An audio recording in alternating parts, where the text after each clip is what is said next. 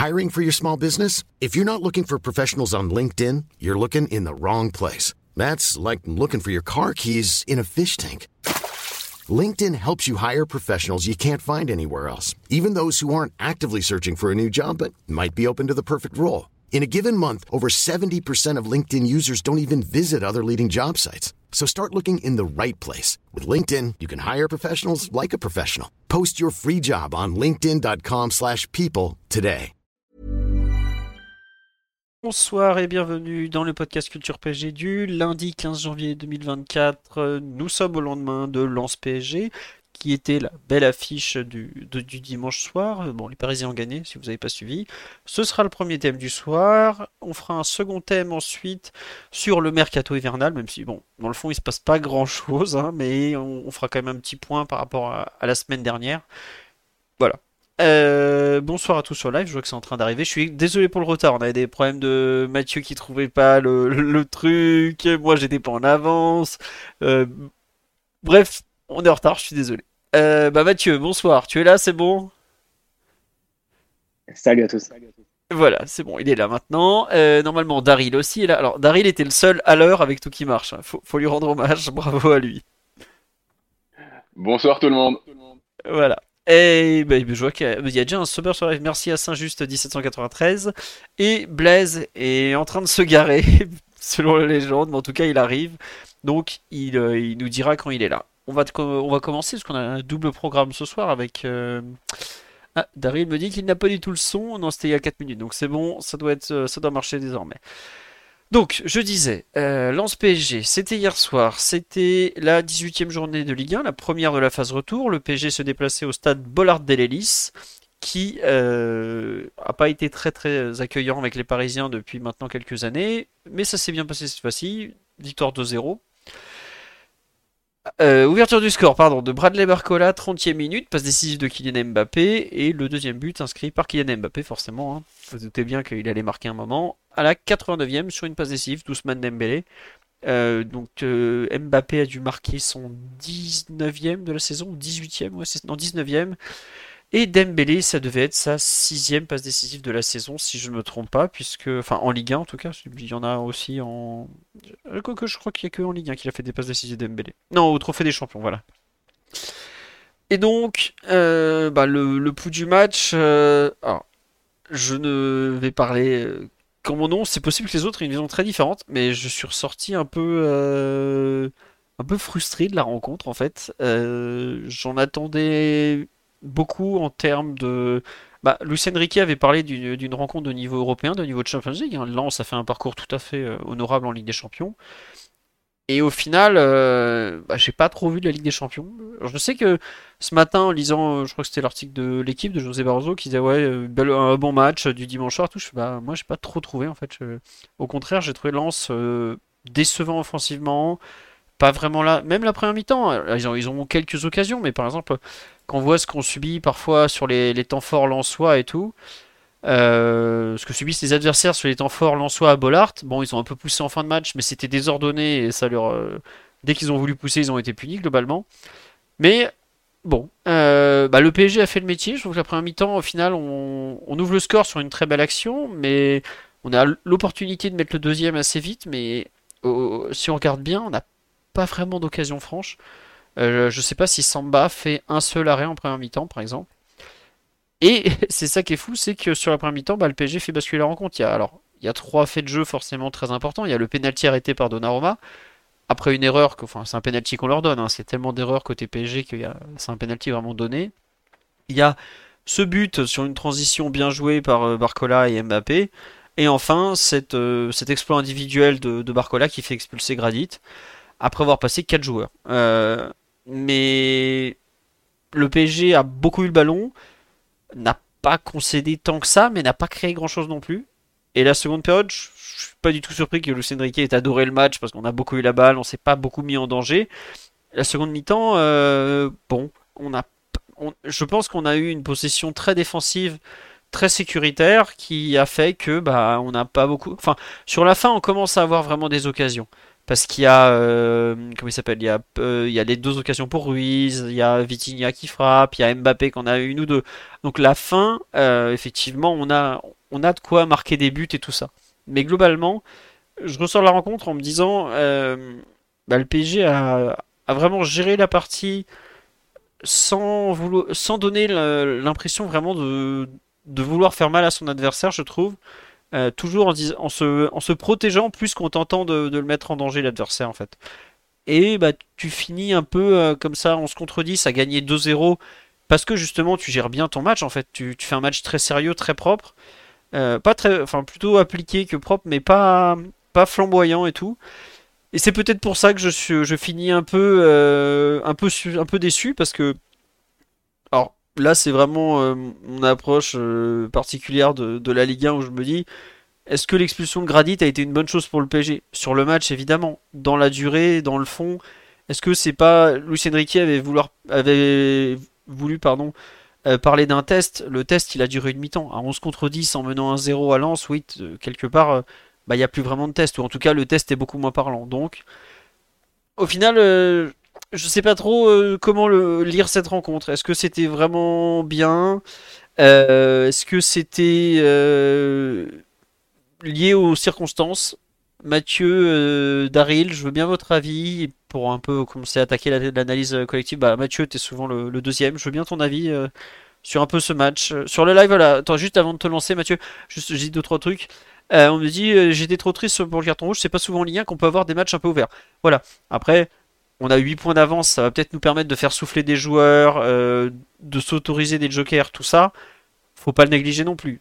Mais est-ce que à un mois de Real Sociedad PSG, ça aurait pas été mieux de, devoir euh, cravacher pour aller chercher la victoire à 11 contre 11 Peut-être. Écoutez, en tout cas, Gradit a fait n'importe quoi, il y avait faute et Barcola fait une super action. Bah écoutez, c'est comme ça et puis on va pas. Euh, on va pas en faire trop. Et on me dit, tiens, autre réaction sur la live, j'ai bien aimé le match car sans être, sans être flamboyant, excusez-moi j'ai du mal, on a bien vu les principes de jeu. Mathieu, euh, ton ressenti général sur le match, vas-y. Oui, après, sûr que tu peux prendre en tant que support. Alors euh, Vas-y, vas-y, c'est bon, mais ça a un peu coupé au début, c'est pour ça, vas-y. Non, je disais juste, euh, il y a deux choses. Il y a le plaisir que tu peux prendre en tant que supporter ou en tant que spectateur qui regarde le match et a ce que veut mettre en place l'entraîneur. Euh, tu sais que Lens, forcément, bah, c'est une équipe qui va, surtout chez elle, va mettre pas mal d'intensité, euh, va aller te chercher haut, va être euh, capable de, de, poser des temps de jeu qui sont, euh, qui sont assez énergivores si quand tu dois les défendre. Euh, l'entraîneur en face, en plus avec le, les caractéristiques et le profil de Luis Enrique, il va pas vouloir le même match. Il ne pas vouloir que le match parte dans tous les sens ou à jouer des transitions, à devoir défendre des transitions. Non, ça à jouer sur un tempo très rapide qui, qui va leur euh, convenir parce que c'est une équipe qui en plus très bien préparée sur le plan physique, etc. Donc euh, forcément, Luis Enrique, il allait préparer le match de, façon différente avec la possession que tu peux juger défensive. En tout cas, via une structure qui est très établie où les joueurs changent assez peu de position, euh, respectent leur zone et euh, choisissent plutôt les, des choix assez conservateurs jusqu'à l'entrée du dernier tiers, grosso modo, ou jusqu'à ce que le ballon arrive à, à l'un des trois joueurs offensifs. Et euh, de façon à ce que tu puisses te prémunir de, du rythme, du tempo que peut imposer, peut imposer Lens. Euh, moi, ce que j'ai trouvé, c'est aussi dans la lignée de ce qu'on avait vu euh, face au match aller. Il y avait quand même l'idée, quand Lens venait de chercher haut, de ne pas refuser la profondeur, d'aller attaquer assez rapidement. Ça avait été le cas, euh, si vous vous souvenez, en deuxième période de, du match aller, où on avait joué beaucoup de, de transition sur des, sur des ressorties de balles et avec euh, Lance qui se retrouvait à devoir défendre des, des, grands espaces. Là, quasiment toutes les attaques du. On a perdu Mathieu. Quasiment toutes les attaques du, du PSG euh, ont été sur attaque. Ouais, Mathieu, ça a complètement coupé. T'as dit quasiment toutes les attaques et pouf, terminé.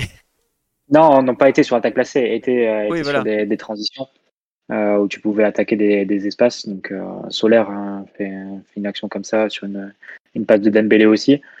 Donc voilà, après je pense pas que Luis Enrique souhaitait que le match parte dans, dans tous les sens et ça aurait été vraiment joué euh, dans le sens de, de ce que aurait aimé. Donc euh, je pense que Luis Enrique... Hein. ouais. il, il, le dit, non, voilà, vous, Luis Enrique... Vous vouliez un match flamboyant, moi je voulais tout le contraire. Hein. Donc euh, je pense c'est pour ça qu'il est très content. Mais c'est vrai que pour nous, en tant que supporters slash euh, téléspectateurs de foot, c'est vrai que tu aurais. Enfin, en tout cas, moi j'aurais peut-être aimé un match où Lens est peut-être en mesure de faire mieux avec le ballon que ce qu'ils ont proposé et donc de d'offrir plus de résidence au PSG. Quoi. Voilà. Bah, le PSG a pas fait sur attaque placée, a pas fait un match euh, flamboyant non plus. T'as pas, t'as pas créé de, de nombreux décalages. C'est moins qu'on puisse dire. Euh, voilà. Après, euh, je pense que c'est aussi un aspect qu'a, qu'a mis en avant Luis Enrique en, en après-match. Ça faisait 10 ans que le PSG n'avait pas gagné à Lens. Mm. Bon, évidemment, entre temps, il y a plusieurs saisons de, de Lens en Ligue 2, mais glo- globalement, depuis que Hez est devenu entraîneur de Lens, on avait, on avait perdu deux fois. On avait fait un match nul, il me semble, à Bollard. Et à chaque fois, il y avait euh, l'impression que Lens t'imposait son jeu, en fait.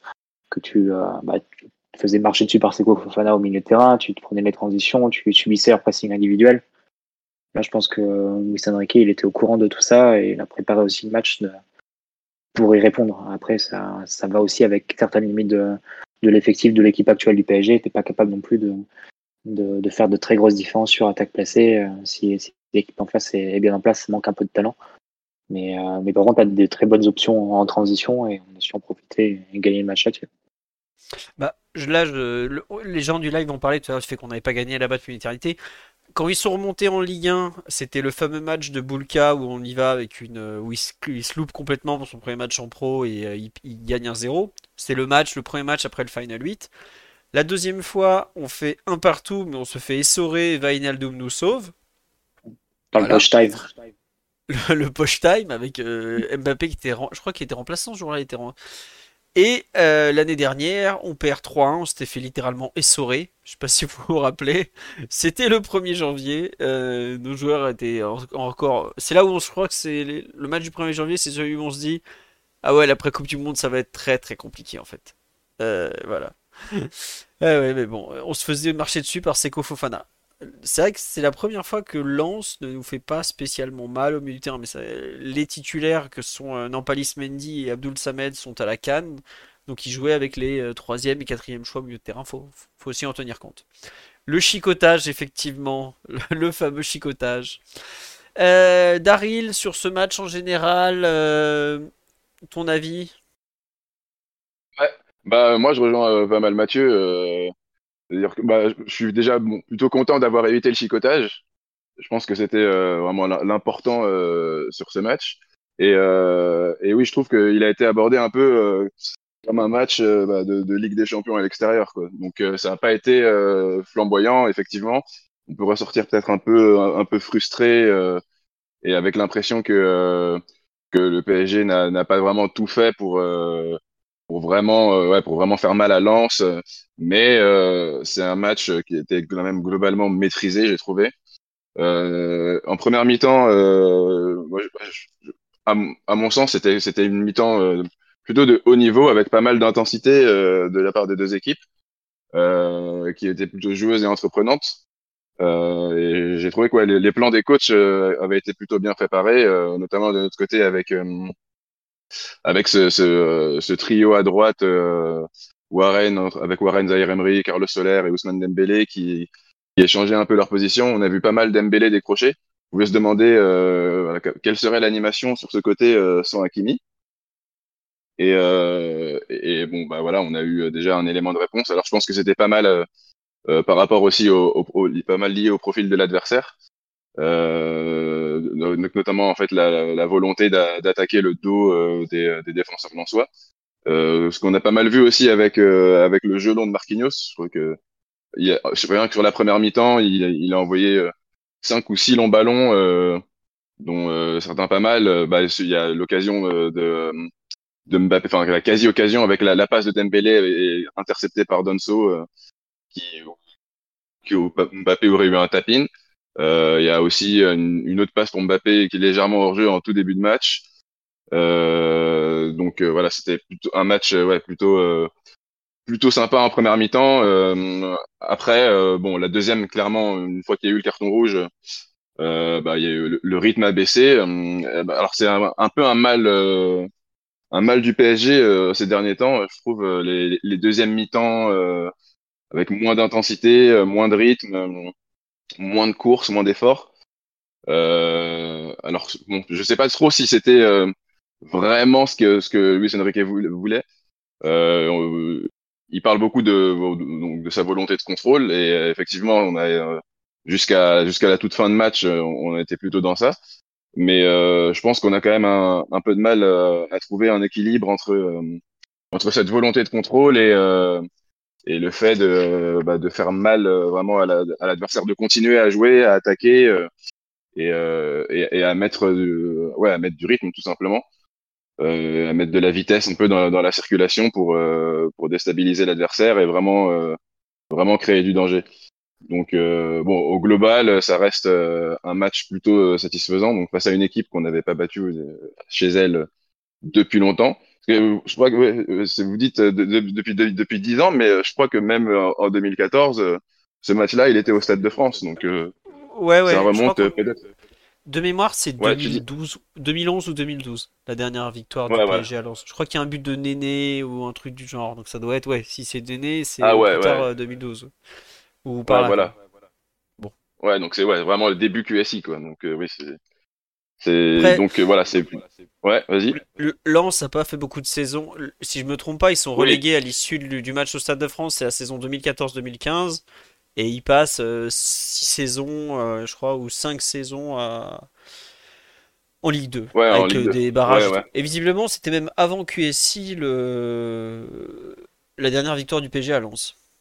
Sur la pelouse de Bollard, parce qu'on avait effectivement gagné contre eux au, Stade de France. Ah oui, c'est vrai qu'ils sont relégués à l'issue de, la saison 2010-2011, ils remontent, etc. il y a eu pas mal de. Les 15 dernières années Ouais, les 15 dernières années du Racing, il y a eu beaucoup d'ascenseurs, en fait, j'avais oublié ça. Euh, je sais, bon, tu es comme moi, tu es peut-être un peu resté sur ta fin. Je sais que Blaise, normalement, qui est arrivé, qui a fini son magnifique créneau, lui a beaucoup aimé le match, si j'ai bien compris tout à l'heure. On n'a toujours pas Blaise. Bon. Blaise Blaise On n'a toujours pas Blaise. Ah, bah je crois que. Oui? Son micro est ouvert, mais on l'entend pas. Ah bah, ou alors il est toujours en train de se garer, je ne sais pas. Bon, c'est pas très grave. On va attaquer, on va repasser, enfin il arrivera quand il arrivera. On va passer à l'analyse un peu euh, collective, parce qu'on a quand même beaucoup parlé déjà du, du reste. Euh, T'as commencé à l'évoquer. Euh... T'es là, euh, l'ami Blaise? C'est extraordinaire, on fait des tests de micro direct. Bon, je sais pas où il est. On me demande aussi pourquoi Marquinhos n'est pas à la canne. Eh ben, le Maroc ayant des ambitions, ils ont préféré prendre les meilleurs défenseurs du moment. Ils l'ont gentiment laissé au PG. Voilà. Est-ce que vous Blaise Oui, oui, il est là. Ah, excusez-moi, bonsoir à tous et excusez-moi pour le retard et pour les petits problèmes à la dernière minute. Il n'y a pas de souci. Euh, Donc, tu me disais. Oui, je confirme que j'aimais beaucoup. J'ai apprécié cette rencontre. Bah écoute, explique-nous pourquoi, en quoi, comment.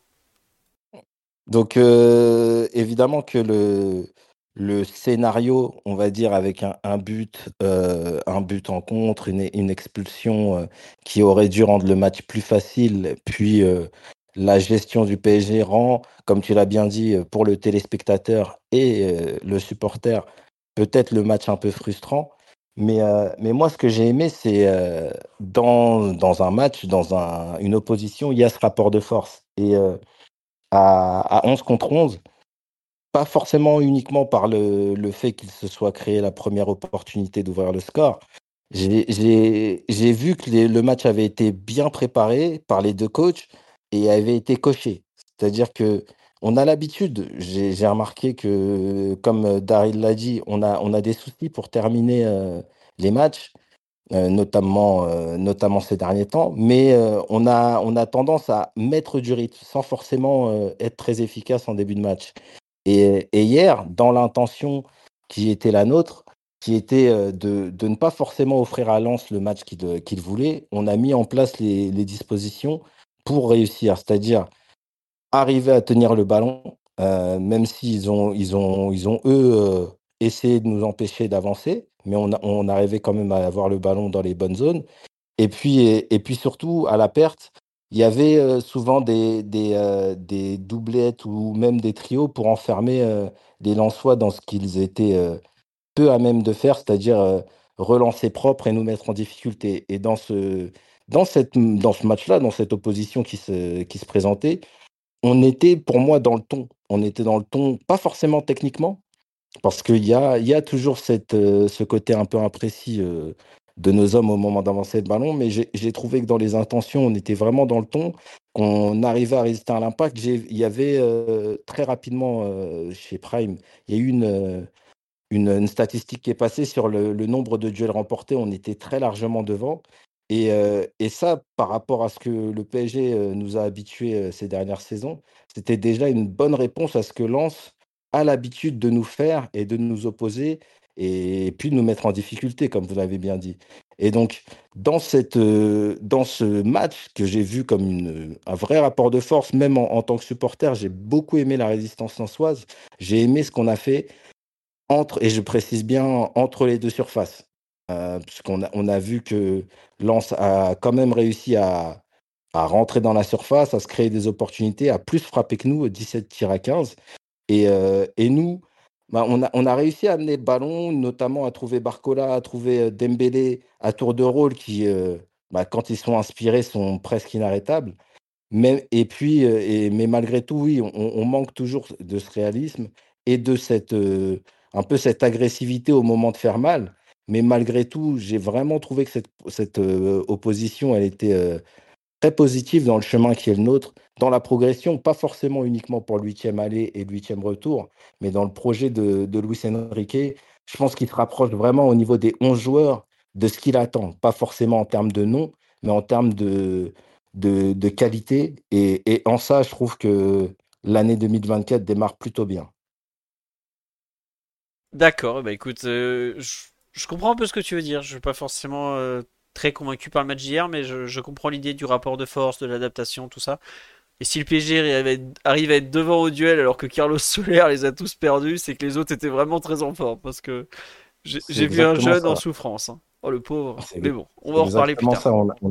on, a, réussi à, tenir, à tenir Lens là où ils, ils avaient l'habitude de nous enfermer. Non, mais ça n'a pas été courant, effectivement, de. On n'a pas subi. En fait, je sais pas si vous vous rappelez, mais quand on allait là-bas, souvent on se faisait essorer pendant 20-25 minutes jusqu'au moment où on craque. Et c'est vrai que hier, même en première mi-temps, on a, je trouve qu'on n'a pas subi ça. Donc, euh, bon. À voir ce que, ça donne. Ce qui est. Tiens, question pour toi, Blaise, sur le live. On nous dit. Euh, quel était le but de cette deuxième mi-temps d'après toi, d'après toi, un espèce d'entraînement au pressing?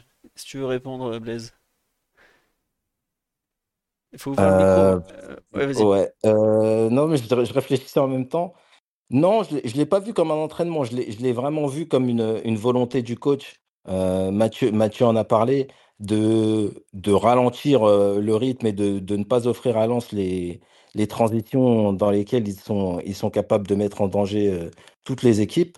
Et, et donc, je, je l'ai vraiment vu comme. Comme mais ça, euh, Ouais, non, excuse-moi, ça a coupé. Tu l'as vraiment vu comme? Comme, euh, bah, comme une, euh, une volonté du, du coach d'appliquer ce qu'il qu'il attend dans, la, bah, dans, le, dans le contrôle de son équipe, c'est-à-dire la volonté de ne pas donner à Lens ce qu'ils aiment, et puis, et puis pour nous de, de continuer avec le, le fait d'être en supériorité numérique, de continuer à, à, à, faire avancer le ballon et, de, et de, de, se, procurer beaucoup de situations et on, a eu des situations, sauf que bah après, entre la volonté des uns et des autres de combiner plus que de, plus que, plus que de raisons, et puis le manque, on va dire, les manques techniques à certains moments, ça, a donné, ça a donné scénario. Mais honnêtement, je, pense que Lens a, a s'est créé par l'énergie du désespoir les, les, opportunités dans les dernières minutes. Mais, mais le PSG a tout fait pour les en empêcher et ça a été plutôt réussi selon moi. Euh, si on écoute le discours de ah. Franck Hez. Attends, juste Mathieu, juste pour. Franck Hez, après le match, le dit que globalement, le PSG a, a géré la rencontre comme il avait envie de la gérer.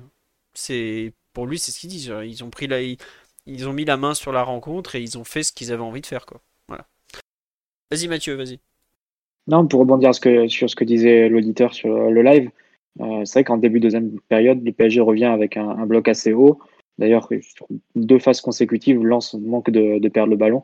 Il y a une phase où on ne voit pas, c'est euh, le, le, réalisateur de Prime Video montre, montre autre chose et, et pendant que euh, les deux commentateurs euh, commentaient l'action, du coup on la, on la, rate un peu, mais c'était sur un pressing parisien et qui donne quasiment un but. Et euh, l'action d'après, c'est la, même chose. Euh, donc je pense que Paris avait l'idée de, remonter euh, le bloc et de profiter du fait qu'à 10 contre 11, ben, si tu mets la, la pression sur le porteur, bah, tu peux te retrouver avec des paires de balles côté Lensois et donc des, des opportunités de, de, de, finaliser le match. Ça n'a pas été le cas, on marque pas le but assez tôt. C'est vrai qu'en deuxième période, tu es un peu dans un entre-deux parce que tu as un 0, tu as un 0, tu, tu forcément tu es en, gestion, tu ne peux pas non plus faire n'importe quoi avec le ballon. Euh, Lance est évidemment dans une posture et une position de d'attente, de vouloir profiter des transitions et, et, jouer tous les coups à fond. Donc tu es un peu dans un, dans un entre-deux, tu sais pas trop euh, quelle, a, quelle attitude et quelle approche avoir. Et euh, je pense que l'entre-deux, il est aussi caractérisé sur le banc par le fait que Luis Enrique, il va garder son équipe quasiment jusqu'au bout. Euh, il va juste faire un changement avec, euh, avec Fabian Ruiz, mais sinon, aucun des joueurs va, va changer. Donc euh, lui-même était en attente d'avoir ce deuxième but, ce qui vient pas, et qui aurait pu euh, relâcher un peu, je pense, euh, mentalement et, et au niveau de l'approche le PSG. C'est-à-dire que tu marques le deuxième but, après la, fin de match, elle va tout seul. Lance, Lance serait démotivé et Paris irait pour en marquer 3-4. Donc le deuxième but n'est pas venu et c'est pour ça qu'on est resté, je pense, pendant 45 minutes dans cette, dans cet entre-deux un peu bizarre. C'est-à-dire que tu avais forcément des occasions de marquer, ce deuxième but, mais Lance, quand, quand, il, quand il est arrivé dans ton camp, bah, il se rapproche un peu de la surface. Ils avaient des frappes de loin ou des frappes en, angle fermé. Et ils finissent à. Ils font une deuxième mi-temps à 10 contre 11 avec plus d'une dizaine de frappes, il me semble. Ah, Aucune vraiment très dangereuse. Ah, ouais. Aucune vraiment très dangereuse ou. Ouais, peut-être en angle fermé comme ça, mais. Non, je pense à celle de Lainaoui là sur le ballon, mais en, remise par Wai. Mais c'est vrai que sinon, c'est des c'est des frappes à quoi 0,05 ah, mais c'est ça, celle-là, c'est à l'entrée de la surface, tu parles. Celle qui est un peu en dehors des, 16 mètres et sur laquelle Donnarumma se couche. Ouais. Ah, c'est pas une occasion claire, claire, tu vois. C'est une. Ah non, non, non. non ah, c'est la surface. C'est un peu. Ouais. Après, tu peux même vérifier combien elle est de, en XG cette frappe, mais c'est. Ouf, c'est, c'est, elle est à 0,05. Voilà, tu vois. Exactement. Mais après, c'est vrai que c'est marrant, c'est que Lens a des, un peu des occasions, des, pas vraiment des occasions, mais nous, euh, on n'en a pas non plus, non, plus, euh, enfin des réels. Je sais pas si vous. La deuxième mi-temps, on en a quelques-unes sur des contres, mais sur des attaques placées. Euh, Lens a posé une sorte de 4-5-1 très défensif, et on n'a pas réussi. Alors, on n'a pas voulu prendre de risques non plus, et en général pour attaquer, pour créer des occasions, il faut un peu prendre des risques et se désarticuler. Le PSG a jamais voulu prendre ce risque-là, mais je passe. Enfin, je, vois pas vraiment une différence. C'est ça peut-être qui me gêne le plus, euh, alors qu'on est le, 15 janvier, c'est que je vois pas une grosse différence entre ce match-là, qui est donc le 14 euh, janvier, et celui qu'on a joué à Lille un mois plus tôt. Si ce n'est que cette fois-ci, on n'a pas fait les débiles à la fin, on s'est pas fait reprendre. Mais on était un de plus. Mais sinon, j'ai un peu l'impression de voir la même partie où le PSG a pris le ballon après euh, pour annihiler l'adversaire a beaucoup fait tourner, fait courir, mais a pas créé grand chose en fait. Et c'est un peu ce qui me gêne, et même si je suis d'accord avec Lucien Riquet quand il dit que le, ça va aller dans le sens du, du club de, enfin de, Paris de le temps, parce que bon, on a beaucoup de jeunes joueurs, ils vont se développer, les... ça se voit que l'équipe travaille euh, vraiment, on peut pas nier ça. Mais j'ai du mal à, m'enthousiasmer pour une, rencontre que j'ai l'impression d'avoir déjà vue il y a un mois. Alors certes avec un résultat un peu différent, quoi. Mais bon, je sais pas, est-ce que vous aussi. Oui, Mathieu, tu as cette impression de match déjà vu ouais? C'est pas illogique que tu vois le même match, sachant que c'était les 9 des 11 joueurs qui ont joué face à Lille. Euh, seul qui change, c'est dans le, dans le champ, c'est Likanguin pour, pour Solaire. Tout le reste de l'équipe dans le champ, c'est la même chose. Et tu avais Arnaud Tenas pour remplacer Donnarumma. c'est pas illogique qu'à un mois d'écart, les mêmes joueurs fassent le même match. Non, mais tu vois, c'est là où quelque part c'est frustrant. C'est que ils font le même match, quoi. Mais ça veut dire que comme si l'équipe ne n'avançait pas tant que ça. Oui, Blaise? Ouais, ouais, mais Philo, c'est, euh, c'est, j'allais dire la même chose que Mathieu et j'allais même ajouter que ce que tu, ce que tu avances, c'est plus, euh, il faut plus le voir en termes de caractéristiques de joueurs. C'est, vrai qu'ils vont progresser ensemble et ils vont avancer, mais euh, inévitablement, ils ont une nature. Et en fait, je pense que c'est ça qui crée peut-être le phénomène de frustration, c'est que ces joueurs-là, ces hommes-là, c'est, c'est qui seront alignés, auront, bah, par, nature peut-être pour certains et par, on va dire, encore un manque de, bah, d'assurance, ces, ces, ces, positions sécuritaires, c'est, on en discutera aussi dans les, je pense dans les performances individuelles où certains, ça s'est beaucoup vu, mais j'ai pas l'impression que par essence ce soit des joueurs qui pourront totalement nous offrir quelque chose de différent. Et, et là où le réalisme sera le plus important, c'est, je pense que c'est ça, c'est ça qu'il faut noter. Eh bah, eh bah, eh bah. Je sais pas si je suis totalement satisfait ou, pas, mais bon. Toujours est-il, en tout cas, et c'est une remarque qu'on a fait sur live, c'est le premier gros match qu'on gagne à l'extérieur depuis un certain temps. Alors, faudra voir le classement final de, de Lens, mais c'est vrai que c'est quand même plutôt une belle équipe de Ligue 1, une équipe avec des références, une équipe qui est restée invaincue à domicile en Ligue des Champions. C'est pas rien. Oui, Daryl, je t'écoute. Tu avais quelque chose à rajouter. Il y a Reims quand même. ouais, y a, non, le premier gros match, il y, a quand même Reims. Euh. Enfin, Reims joue pas la Coupe d'Europe. Alors, je suis d'accord que Reims est une belle équipe, mais euh, je suis pas sûr qu'on puisse mettre. Euh, euh comment il s'appelle le, stade de Reims là Ah Will, Will Steele. Ça que tu veux dire L'Estadio Augusto Dolone sur le ah même plan que le que le le, le Bollert Cop soit tu vois. Donc bon, c'est plus pour ça que je suis un peu perplexe quant à mettre Reims au même niveau que, que Lens. Après, je suis d'accord, Reims est une très très bonne équipe de Ligue 1 cette saison. On l'a vu encore ce week-end. Euh, et c'est ça qui est fou, c'est que par exemple, je trouve que Reims nous avait beaucoup plus mis en difficulté que Lens. Quoi. Et, le, et le PSG avait été aussi. Hein. Voilà. Bon. Après, voilà, les rapports, les rapports de force sont pas les mêmes. Il faut pas oublier aussi que d'un côté comme de l'autre, il y avait aussi pas mal d'absents hier soir. Euh, on a beaucoup parlé de Hakimi, Lee, Skriniar, Nuno Mendes, Kimpembe. Mais hier, Lens a perdu. Euh, il n'y avait pas Aguilar qui est le piston droit, donc ils ont, fait, ils ont dû faire la bascule, ils ont dû mettre Mawassa. Il n'y avait pas euh, Abdul Samed, il n'y avait pas Nampalis Mendy. Voilà, il faut, aussi l'avoir en tête. C'était le cœur du jeu était un peu dépeuplé, dépeuplé pardon, et il manquait des, des très bons joueurs de deux côtés. voilà. Sur l'aspect collectif, il y a quelque chose que Daryl dont Daryl a commencé à parler. C'était quand même, et pour moi il faut en parler, c'est la façon dont Luis Enrique avait choisi de remplacer Hakimi. Donc Hakimi est parti à la Cannes pour, on lui souhaite le plus longtemps possible. On se souhaite qu'il revienne pas trop tard quand même. Et euh, l'entraîneur espagnol vu les, surprises, vu les surprises philo, il reviendra rapidement. Je suis désolé pour les, amis marocains, mais. la Cannes euh, part sur des grosses grosses bases en termes de, de surprise. On a, bah là actuellement, je vous spoilerai pas le résultat de Algérie-Angola, mais visiblement, ça se passe pas tout à fait. One, two, three points, c'est pas encore totalement acquis. On va dire juste ça comme ça. Euh, sur le sur le remplacement de, de Hakimi, Zahir Emery plutôt le le latéral droit, je vais dire, euh, j'ai envie de dire deux tiers, voire les trois quarts du temps. Je mets de côté la dernière demi-heure où Solaire est plus là. Hein. Je parle vraiment de la première heure. Solaire qui compensait un peu. Qu'est-ce que vous en avez pensé Ce que vous y, ce que vous pensiez que c'est... Mathieu, je pense que tu le enfin tu l'avais dit dans le podcast d'après, d'avant, pardon. Tu bah si c'est pas Bouki, si c'est pas Hakimi, ça sera Zahir Emery si on se, si on se fie à ce qu'il avait fait fin, fin d'année civile. Ça a effectivement été le cas. Été le cas. Euh, qu'est-ce que euh, vous avez vu euh, Qu'est-ce que vous en avez pensé? Qui veut commencer? Bah tiens Mathieu, toi qui avais, qui avait annoncé, bah ça sera Zahir Emery, voyons. Qu'est-ce que tu en as pensé donc? Ça aurait pu être Solaire qui avait, qui avait aussi occupé ce poste et en plus qui avait fait de quelques bonnes choses en plus dans, dans un rôle reculé face à, face à Rebelle la semaine dernière. évidemment, l'opposition était, était très différente. Euh, bah écoute, je dirais que Luis Enrique se, se base sur le et s'appuie sur le travail excellent de Christophe Galtier l'an dernier euh, quand il mettait Zaire Emery latéral. Je pense que c'est un peu son inspiration.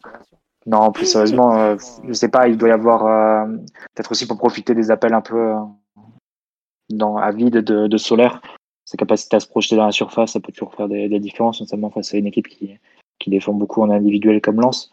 Ça a failli être le cas sur une action où Dembélé le trouve dans, la surface et Solaire euh, rabat un peu en angle fermé et Samba bouge bien l'angle.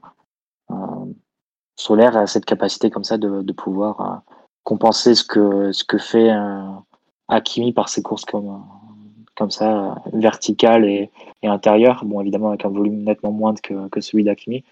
Bah, Hakimi, tu n'as pas la copie dans l'effectif, donc tu le remplaces un peu sur du 2 en 1 en fait. C'est-à-dire que Solaire, il va peut-être compenser les, les, courses que peut faire Hakimi pour donner des solutions à Dembélé quand il reçoit excentré, proche de la ligne de, de touche et avec la possibilité de, de, trouver un bel angle de passe du gauche notamment. Euh, et puis Zaire Emery va plutôt faire la, la, partie défensive, aider, euh, compléter la, ligne de 4 quand on défend, etc. Donc, euh, tu sais que Hakimi, t'as pas vraiment de, de profil euh, se rapprochant de, de ce qu'il peut faire, notamment cette saison avec Luis Enrique, et donc tu essaies de compenser avec d'être euh, avec, euh, avec plusieurs joueurs euh, qui remplissent plusieurs rôles. Après, tu peux te demander si c'est pas un peu un gâchis de te, de te passer de Emery dans un rôle plus de, de relayeur, mais bon, c'est euh, aussi euh, les, circonstances et le fait que l'entraîneur doit s'adapter à, la situation. C'est-à-dire qu'Akimi va pas être là pendant un mois. Tu fais, tu fais ça et tu essaies de trouver d'autres solutions à l'effectif. Il les avait rodés un peu avant le, avant la, la trêve de décembre, bah, notamment le match face à Lille, par exemple, c'est déjà Zaire Emery qui joue euh, dans cette position. Donc, il n'y a, il y a pas de, de surprise non plus.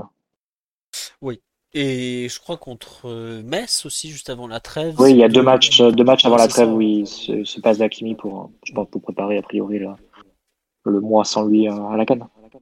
Ouais. Après, tu vois, sur ton, ce que tu disais sur Zaire Emery ou Solaire à droite, euh, je me demande s'il met pas Zaire Emery côté, euh, donc vraiment côté et Solaire plus intérieur pour euh, contrer le volume de course du piston euh, lensois qui était censé être Frankowski, qui s'est retrouvé être Mawassa, mais euh, je me demande si c'est pas euh, par rapport à l'adversaire direct et ça pourrait changer sur un match suivant. Par exemple, dans deux semaines, on joue Brest. Euh, si c'est Le Doiron, l'ailier gauche, ou Del Castello, là, est-ce qu'il fera le même choix? Je suis pas certain. Bon, faut- faudra suivre un peu tout ça. Mais je- de ce que je comprends, euh, ressens des matchs, il y a un moment, une, peut-être un peu d'adaptation. Et par contre, il y a un truc qui est très intéressant qu'il a dit après le match, c'est qu'il a dit, euh, bah, des fois c'était Warren, des fois c'était Solaire, des fois c'était même Ousmane. Et ça, par contre, ce, turnover permanent en fait sur la fonction, sur le poste, il est volontaire pour pas donner de point de référence à l'adversaire. J'ai trouvé ça très intéressant de, de dire, bah en fait, vous, en tant que journaliste ou en tant que supporter, vous voulez un nom, genre euh, X remplace Y, à savoir bah, euh, remplace Hakimi ou Warren Zaïre-Emery remplace Hakimi, et lui dit, bah, non, non, je veux surtout pas que ça soit ça en fait. Je veux que l'adversaire n'ait pas de point de référence et qu'il ne sache pas au départ de l'action comment il doit s'organiser défensivement. Et au milieu des 30 phrases sur lesquelles euh, il envoie des punchlines aux journalistes et des explications qu'il n'a pas envie de donner ou il se moque d'eux, c'était quand même intéressant comme remarque. Oui, Mathieu, tu veux compléter? Ouais, mais là, tu l'as aussi euh, quand Hakimi est là, par exemple. euh, T'as pas toujours Dembélé au large. Tu peux avoir aussi Hakimi qui se retrouve euh, excentré, Dembélé un peu plus intérieur. T'as des, des positions qui sont. On va dire que les positions, elles sont toujours occupées, mais elles sont pas forcément par le, par le même joueur. Tu peux avoir l'un à l'extérieur, l'autre un peu plus à l'intérieur et un autre plus en retrait. Et du moment que tu as le triangle qui est formé sur le couloir, dans le couloir, c'est, je pense que c'est ça qui compte. Mais les positions, elles sont à chaque fois occupées. Mais sur le couloir droit, on va dire qu'il y a une certaine fluidité dans le sens de qui l'occupe cette position-là. Notamment quand tu as le trio Hakimi, Dembélé, Zaire Emery. Totalement. Mais tu vois, je pense que vu que Hakimi n'est pas là, que tu perds la relation Hakimi-Dembélé, qui est quand même euh, aujourd'hui dans l'effectif la, la plus forte, je pense. Tu es, je pense que Luis Enrique sait très bien qu'il pourra pas avoir un truc qui s'approche même un peu de ça. Et il tente un peu de, noyer le poisson aussi pour l'adversaire en disant bah écoutez, euh, vous allez peut-être pas devoir surveiller Hakimi Dembélé parce que c'est un truc que l'adversaire doit forcément surveiller, sinon il explose. Mais par contre, vous allez devoir vous creuser la tête pour savoir comment le côté va s'organiser en permanence, quoi. De pas faire de cadeaux plutôt que de, faire un Hakimi-like euh, un peu permanent, quoi. Daryl, t'avais l'air de vouloir compléter sur ce, cette façon dont le PSG a, a changé euh, le côté droit. Ouais, ouais, j'allais, j'allais dire euh, que, bah, justement, j'étais plutôt dans ton sens, euh, que je pense que c'était une question aussi d'adaptation euh, à, à l'adversaire et, et aussi au profil des joueurs disponibles. Que euh, au moment où la compo est sortie, moi, je, je- personnellement, je pensais que ce serait Solaire, l'arrière droit, et, et pas et pas Warren. Euh, mais je pense que le, ouais, le fait que ce soit Mawassa en face, euh, que les voilà les, pistons euh, de de, euh, de Lens, ils sont voilà très rapides, très très véloces et très puissants. Et euh, mê- même euh, Warren a été euh, mis un peu en difficulté euh, sur le plan sur le plan physique. il a perdu quelques duels face à Fetou Ma- Mawassa. Et donc bon, on va en reparler plus tard, mais je pense que voilà mettre Solaire dans des, des situations de duel face à lui aurait pu assez vite tourner à la catastrophe. quoi. Non mais oui, c'est ça, quoi. Euh, on nous dit il n'y a aucun joueur dans cet effectif qui va faire du Hakimi bis. Enrique est trop têtu et dogmatique. Je vous cache pas que ça me dérange un peu. Bah, en fait, dans l'approche, je comprends très bien, c'est un, c'est une critique récurrente envers lui que, je- que j'entends totalement, mais c'est surtout qu'aujourd'hui, euh, il n'a pas de Hakimi bis, ça c'est sûr. En revanche, il a une idée de jeu qui est très claire et un, un positionnement des joueurs en phase offensive qui est aussi assez clair avec euh, les fameux 5 couloirs chers à Guardiola qui sont occupés, donc euh, les deux très excentrés, les deux demi-espaces et le- et l'axe. Et en fait, dans la façon qui... Ça, c'est un truc à garder en tête. Et l'autre truc à garder en tête, c'est que la phase qu'il priorise par rapport à toutes les autres, c'est celle de l'attaque placée. Parce que bah, c'est celle où le PSG est la plus souvent, où on a euh, 80% du temps, enfin je dis 80%, c'est 70% du temps le ballon. Donc 70% du temps le ballon, on va être dans cette phase-là ou presque. Et à ce moment-là, bah, il cherche, je pense, à mettre le... les joueurs les plus à même de répondre techniquement et collectivement à cette question en fait. Et c'est pour ça que je parle de Mukele, je pense qu'il se met un peu hors du jeu euh, parce que euh, c'est pas forcément un joueur pour ce type de jeu-là. Alors après, c'est vrai qu'on peut se demander euh, est-ce que par rapport à ce qu'il a pu montrer Solaire et ce type de joueur, aux yeux de son entraîneur, visiblement un peu plus? Ah, Il y a aussi un autre point qui est, très logique et que je lis aussi sur live. ça, ça embête de nombreuses personnes de voir Warren sur le côté alors que c'est le meilleur milieu de terrain et qu'il n'est pas euh, dans l'axe. Mais la question qu'on peut se poser, c'est sachant que le PSG évite l'axe pour attaquer en permanence, est-ce que finalement le mettre sur un côté, c'est pas l'impliquer dans le jeu? Puisque le jeu parisien passe par le côté en fait. Ça fait partie un peu des questions qu'on doit se, qu'on doit se poser. Euh, et, en fait, c'est un peu le, prisme de réflexion qu'il faut avoir. La fameuse heatmap en, en U, oui, c'est exactement ça. Mais aujourd'hui, euh, le pôle créatif du PSG, c'est pas, pas par un milieu axial, c'est via là les demi-espaces, là vraiment via pardon, carrément le côté avec Dembélé, ou par Barcola euh, sur l'aile opposée. Euh, c'est pour ça que je suis pas sûr que dire euh, Warren doit jouer par exemple devant la défense à la place de, de ça soit forcément lui rendre service et lui donner de l'importance. Alors que depuis le début de la saison, justement, euh, Enrique a montré qu'il ne donnait pas d'importance quand il a le ballon à l'axe en fait. Blaise, euh, Daryl ou Mathieu, je, vous laisse un peu compléter ou critiquer cette, euh, ce que j'estime être la façon de penser du coach. hein. Attention. hein, euh. Oui, euh, Blaise? Oui, moi je partage, je partage cette vision, en tout cas mon interprétation de la vision du coach, et c'est pour ça que dans les, les débats qui vont, qui peuvent survenir quand il y aura un absent impliqué comme autant qu'Hakimi dans le jeu, c'est que le, remplacement de, celui-ci ne peut se faire que par une personne d'un même profil. Après, c'est un, type de coach dont on sait qu'il va fonctionner comme ça et qui peut, qui j'entends que ça puisse, agacer, ça puisse énerver, mais euh, aujourd'hui, dans sa recherche de, bah, progresser, de faire progresser son équipe, on se rend bien compte que c'est, c'est important que les joueurs assimilent euh, ce qu'ils cherchent. Il le dit, il le répète de plus en plus, j'ai l'impression, parce que c'est, d'autant plus vrai. Il s'est adapté à son effectif parce que je suis persuadé que certains joueurs qui sont alignés, et même très souvent alignés, ne faisaient pas forcément partie du type de joueur qu'il désirait. Mais, euh, mais lui aussi, il a, une idée euh, pour euh, performer au haut niveau. Et il a, je pense, certains hommes qui lui permettent d'accélérer cette progression. Quand on a un, un Dembélé qui a progressé au Barça, qui sait jouer euh, long ligne, euh, qui sait écarter, qui sait, euh, on va dire, euh, s'abstenir pendant des, des périodes de, de demander et de toucher le ballon pour, pour toujours offrir une solution, jouer rapidement, bah ça, c'est quelqu'un qui t'accélère ton projet parce que ça te permet, notamment dans, dans la recherche des cinq couloirs, d'avoir un homme fixe. On a la révélation actuellement en Barcola.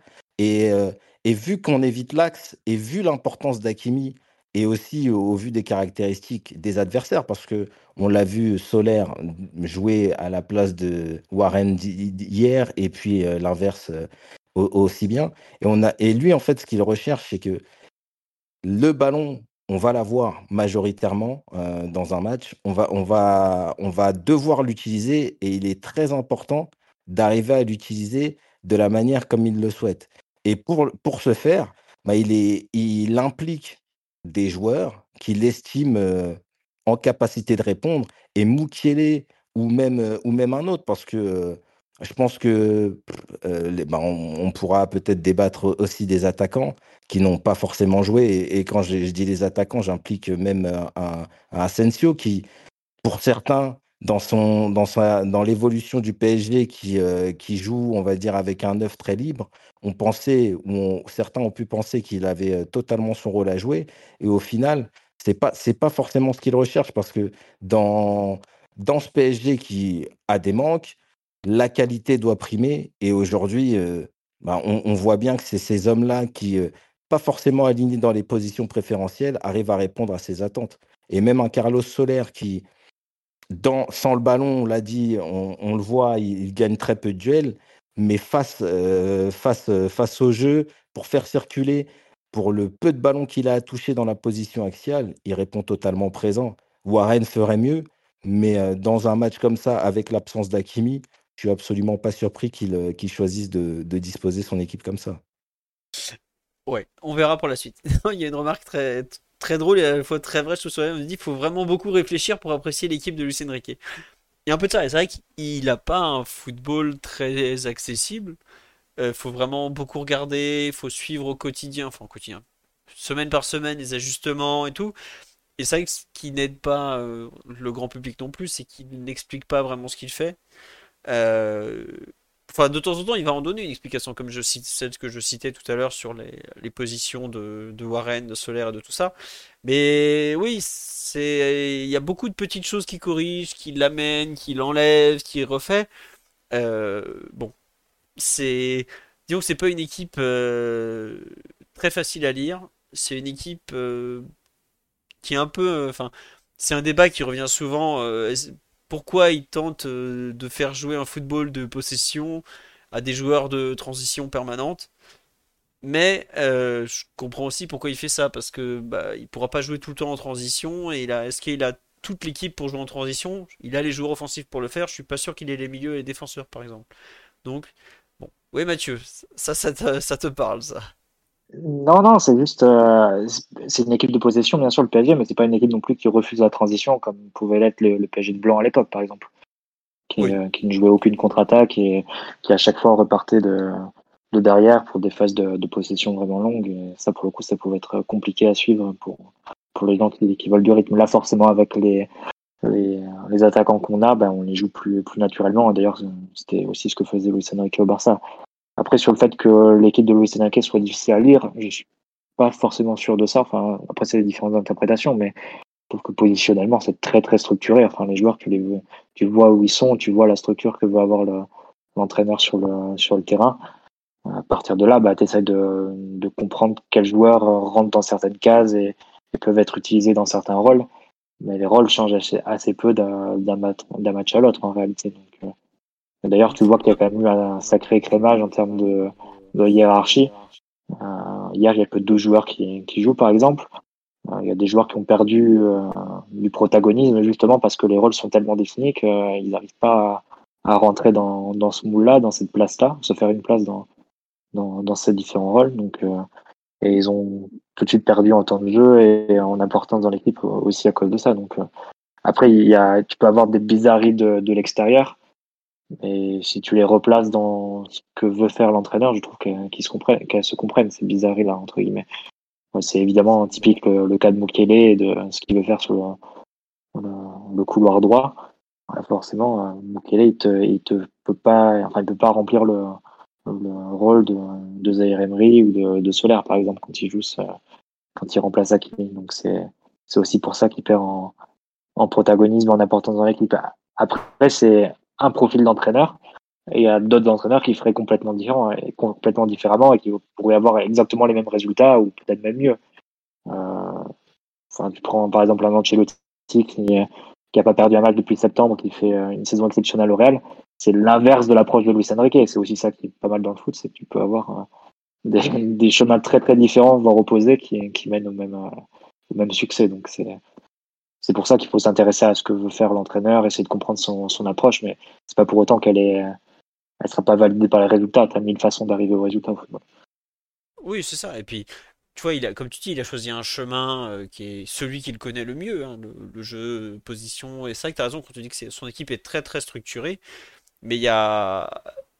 Enfin, quand on voit ce que ses premiers matchs, ses premières compos, même le, PSG lance de, début de saison et le lance PSG d'hier, mais en, 4-5 mois, bah c'était 4 euh, mois et demi pile, hein, parce que c'était le 27 août, 26 août, euh, le PSG lance. Il y a une, euh, il y a tellement de choses qui ont changé. à l'époque, on jouait avec Asensio en pointe et Mbappé à gauche. Aujourd'hui, on joue avec Barcola à gauche et Mbappé en neuf qui joue partout.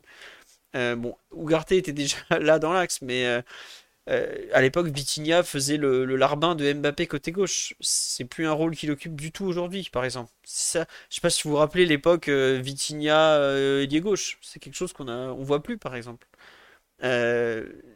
bon bah là, il n'y avait pas Hakimi, donc c'était encore différent. On a le retour de, Danilo dans les compos avec l'absence de Skriniar. On a Solaire. Enfin, les joueurs ont changé. La façon d'animer la chose a changé la façon de jouer aussi a changé. Donc, euh, c'est un projet aujourd'hui, peut-être même plus qu'une équipe à cet instant, mais euh, il faut juste laisser du temps à, l'entraîneur pour, pouvoir un peu euh, arriver à ce qu'il souhaite. Sur le, le match en général, d'un point de vue collectif, Daryl, Mathieu, Blaise, est-ce que vous voulez rajouter quelque chose? Ou on a un peu fait le tour, on a un peu parlé de, de tout? Oui, non Oui, Blaise, vas-y.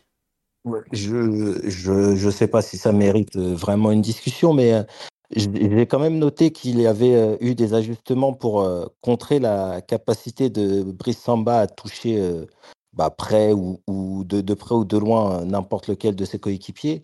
Avec bah, Barcola très bas sur le terrain, il faisait de l'individuel même sur Frankowski. il l'a même suivi sur des, des parties de terrain très larges. Euh, j'ai vu aussi euh, bah, Kylian qui, pour compenser euh, le, positionnement de Barcola très bas qui bloquait la, surface, Dembélé très proche de lui, limite comme si on jouait avec deux, attaquants, pour permettre à, à Solaire d'être proche, lui, entre, entre le central qui va être touché et puis le, piston de piston Lançois. Donc j'ai vraiment, ça, ça, participe aussi au fait que j'ai apprécié ce match dans dans le fait qu'il a été, vraiment très bien préparé, je pense, et, coché au niveau de l'importance par, le staff et par les joueurs. Très bien. Bah écoute, ce sera la conclusion sur la partie collective. Mathieu l'a dit effectivement que 12 joueurs utilisés hier, ça doit être le plus petit total de la saison. Ceux qui travaillent sur les rencontres le remercient, ça fait du travail en moins. On va voir si ça continue dans les prochaines semaines parce que hum, c'est vrai que bah, Mathieu l'a plusieurs fois expliqué dans le podcast, Lucien Riquet est un, entraîneur qui a tendance à donner sa chance un peu à tout le monde dans les six premiers mois et ensuite, sur la deuxième partie de saison, à restreindre le groupe. Est-ce que le, groupe réduit est déjà d'actualité? On va voir. Euh, bon, ça fait partie un peu des questions des prochaines semaines. Je pense que le fait que certains aient très peu joué hier sera probablement compensé en Coupe de France. Moi, dans les questions que je me posais avant la rencontre, pour lesquelles j'ai eu des, réponses inattendues, la première c'était est-ce qu'on allait voir Vitinha devant la défense? Pas du tout. Au final, on a vu Vitinha en relayeur gauche parce que comme il avait dit que Lens est une équipe qui pressait très très bien, euh, il fallait euh, s'adapter en, conséquence. je m'attendais à voir Vitinha devant la défense. Finalement, il a laissé Ugarte, ce qui est quand même un vrai signe de confiance de, de Lucien. Il y avait, euh, est-ce qu'il va donner de la continuité à Asensio? Zéro minute. Alors qu'on l'avait vu Asensio notamment en milieu axial contre, comment s'appelle, contre Revel. Je me demandais est-ce qu'on allait de nouveau avoir une petite surprise avec un Asensio comme ça au cœur du jeu, euh, voilà. Et enfin, euh, Ramos, pareil, zéro continuité, zéro minute. Je me demande si on les verra en Coupe de France ou, pas. À voir. Mais en tout cas, euh, effectivement, d'une semaine à l'autre, les équilibres ont beaucoup changé. Euh, on a dit Asensio physiquement, on a l'impression que le retour est compliqué. Ouais. Euh, oui, oui. Moi, j'avoue que même contre Revel, euh, le, début de match, j'étais pas très très convaincu de, l'état de, de, Asensio. Mais bon, écoutez, il le voit tous les jours à l'entraînement, il sait mieux que nous. Il faut quand même lui rendre ça. Euh, on nous dit peut-être plus contre Lille avant la Real Sociedad qui va faire tourner. Oh, oui, non, mais attendez, euh, ça c'est dans un mois. Nous, on parle du, match d'après, euh, et puis éventuellement celui dans 15 jours, c'est déjà loin. hein. Voilà. Avant de passer au perf individuel, merci à Bastigno64, à Bisou, à Mirai Lorenzo, à Floolf, à Aurel BJ75, à Sankara, à Yoril, à Mami Yaouhou et à Daryl et Iso pour les subs en cours d'analyse. Je suis désolé, je ne voulais pas interrompre nos, nos analystes brillants pour annoncer les subs, mais maintenant c'est fait et on va passer au perf individuel. On va commencer bah, peut-être un, un petit mot sur Donnarumma qui a, qui a fait un, qui a beaucoup de Trafalgar au, à l'ami Frankowski qui, qui, donc était connu pour tirer les pénaltys de façon euh, un peu bête et méchante, sort tout droit très fort et qui s'est fait prendre à son propre jeu. Euh, qui veut parler un peu du, match de, de Donnarumma, un peu euh, parmi nos, présents. Euh, Blaise, Mathieu, Daryl, il y en a un qui veut. Oui, euh, Daryl, vas-y. Ouais, bah, j'aime bien en parler, j'en parle assez souvent quand il fait un bon match. Donc, euh, bah, euh, là, c'est une nouvelle fois euh, une, très bonne prestation de, sa part. Euh, donc, il commence euh, avec euh, bah, ce péno arrêté euh, qui change complètement le match. Euh, là, euh, au moment où euh, voilà, le péno a été sifflé, c'est, je, je, je cache pas que moi, je m'attendais à une nouvelle fois à une rencontre très compliquée contre Lens. euh, une- ça sentait l'occasion, ça sentait un petit peu l'occasion manquée, euh, comme, comme contre Lille, en fait, le même scénario où on n'arrive pas à, profiter des, des faux pas de, de Nice et de Monaco. Et, euh, et là, bah, il sort voilà la- l'arrêt qu'il faut, exactement quand il faut. Euh, donc, bah, bon, on a, on a vu que, que clairement, il avait, euh, c'était travaillé, ça. hein, il avait préparé, il savait que, que Frankowski était susceptible de, de tirer dans l'axe. Donc il a eu, il a eu le courage de, de rester, euh, parce que bon, si, si Frankowski l'avait mis sur le côté, il aurait eu quand même l'air un peu bête. Mais voilà, il a eu le courage de rester, de, de, de faire l'arrêt. Et, euh, et après ça, il a, il a continué euh, bah, sur sa lancée. Alors il n'a pas eu grand-chose à faire. C'était plutôt des, des frappes de loin ou, euh, ou un angle fermé. Mais euh, ce qu'il a eu à faire, il l'a bien fait.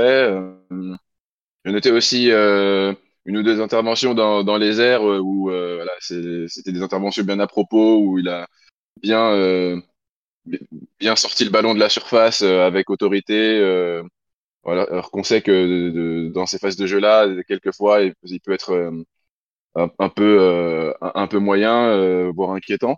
Donc là, il a, voilà, il a, il a, il a été bon à ce niveau-là. Euh, au pied aussi, euh, ça a été euh, très satisfaisant. À part un petit moment où avec Danilo, là, c'était un peu, c'était un petit peu flottant et, et pas très serein. il a, il a été plutôt bon, même sur sur le jeu long.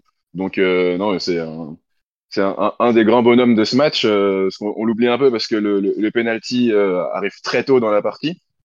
Donc après, euh, a- avec le déroulement de la rencontre et, euh, et le show Barcola, euh, ça, ça sort un peu de la tête, mais euh, mais voilà, c'était euh, un, un moment euh, très très important du match, un tournant, le, le premier tournant de, de la rencontre. Et, euh, et donc euh, voilà, on, on lui Et doit aussi en ouais. Et donc on lui doit voilà en grande partie ce, ce résultat. Faut faut pas l'oublier. Non, mais sur live, on nous dit qu'effectivement, dans, le jeu au pied aussi, euh, il était apparu euh, très propre, très serein. J'avoue que l'espèce de sortie là, euh, où Danilo lui met une remise pas évidente et où se déchire un peu, je me dis, oh là là, qu'est-ce que qu'est-ce que qu'est-ce qui s'est passé? Mais effectivement, un très bon match de sa part, et tant mieux, parce que je suis content qu'il arrête enfin. J'ai l'impression qu'il n'avait pas arrêté un penalty en Ligue 1 depuis super longtemps. Et ouais, Daryl, c'était quand le dernier avant celui-là? Ouais, ouais, je sais, je sais pas quand est-ce que c'était, mais euh, enfin, ça remonte à l'an dernier, je pense, ou euh, enfin, est-ce qu'il en arrête un l'an dernier? Je sais pas. Enfin, en tout cas, les comment, enfin, j'ai- moi j'ai suivi le, le match avec euh, les commentaires anglais et il y avait, semble, enfin, du coup, je me rappelle pas exactement, mais euh, je crois que quand le, le péno a été a été sifflé, ouais, ils avaient do- ils avaient donné la stat et ça m'avait semblé bien long. On nous dit sur le live, euh, il y a Brest au parc, effectivement, mais c'était il y a plus d'un an, Brest au parc, si je me trompe pas. Je pense qu'il y en a un autre après, euh, avant, pardon, parce que. euh, Attendez, penalty goals. Je suis parti sur Transfermarkt. Euh, te- missed. Ah non, c'est pas ça. Ça, c'est ceux qu'il aurait pu inscrire. C'est penalty statistics. Non, j'avoue que j'ai pas le souvenir en Ligue des Champions. Cette année, bah non, c'est ça le dernier, c'était Islam Slimani contre lui. Septembre 2022. Donc il est quand même resté un an et demi sans arrêter un penalty.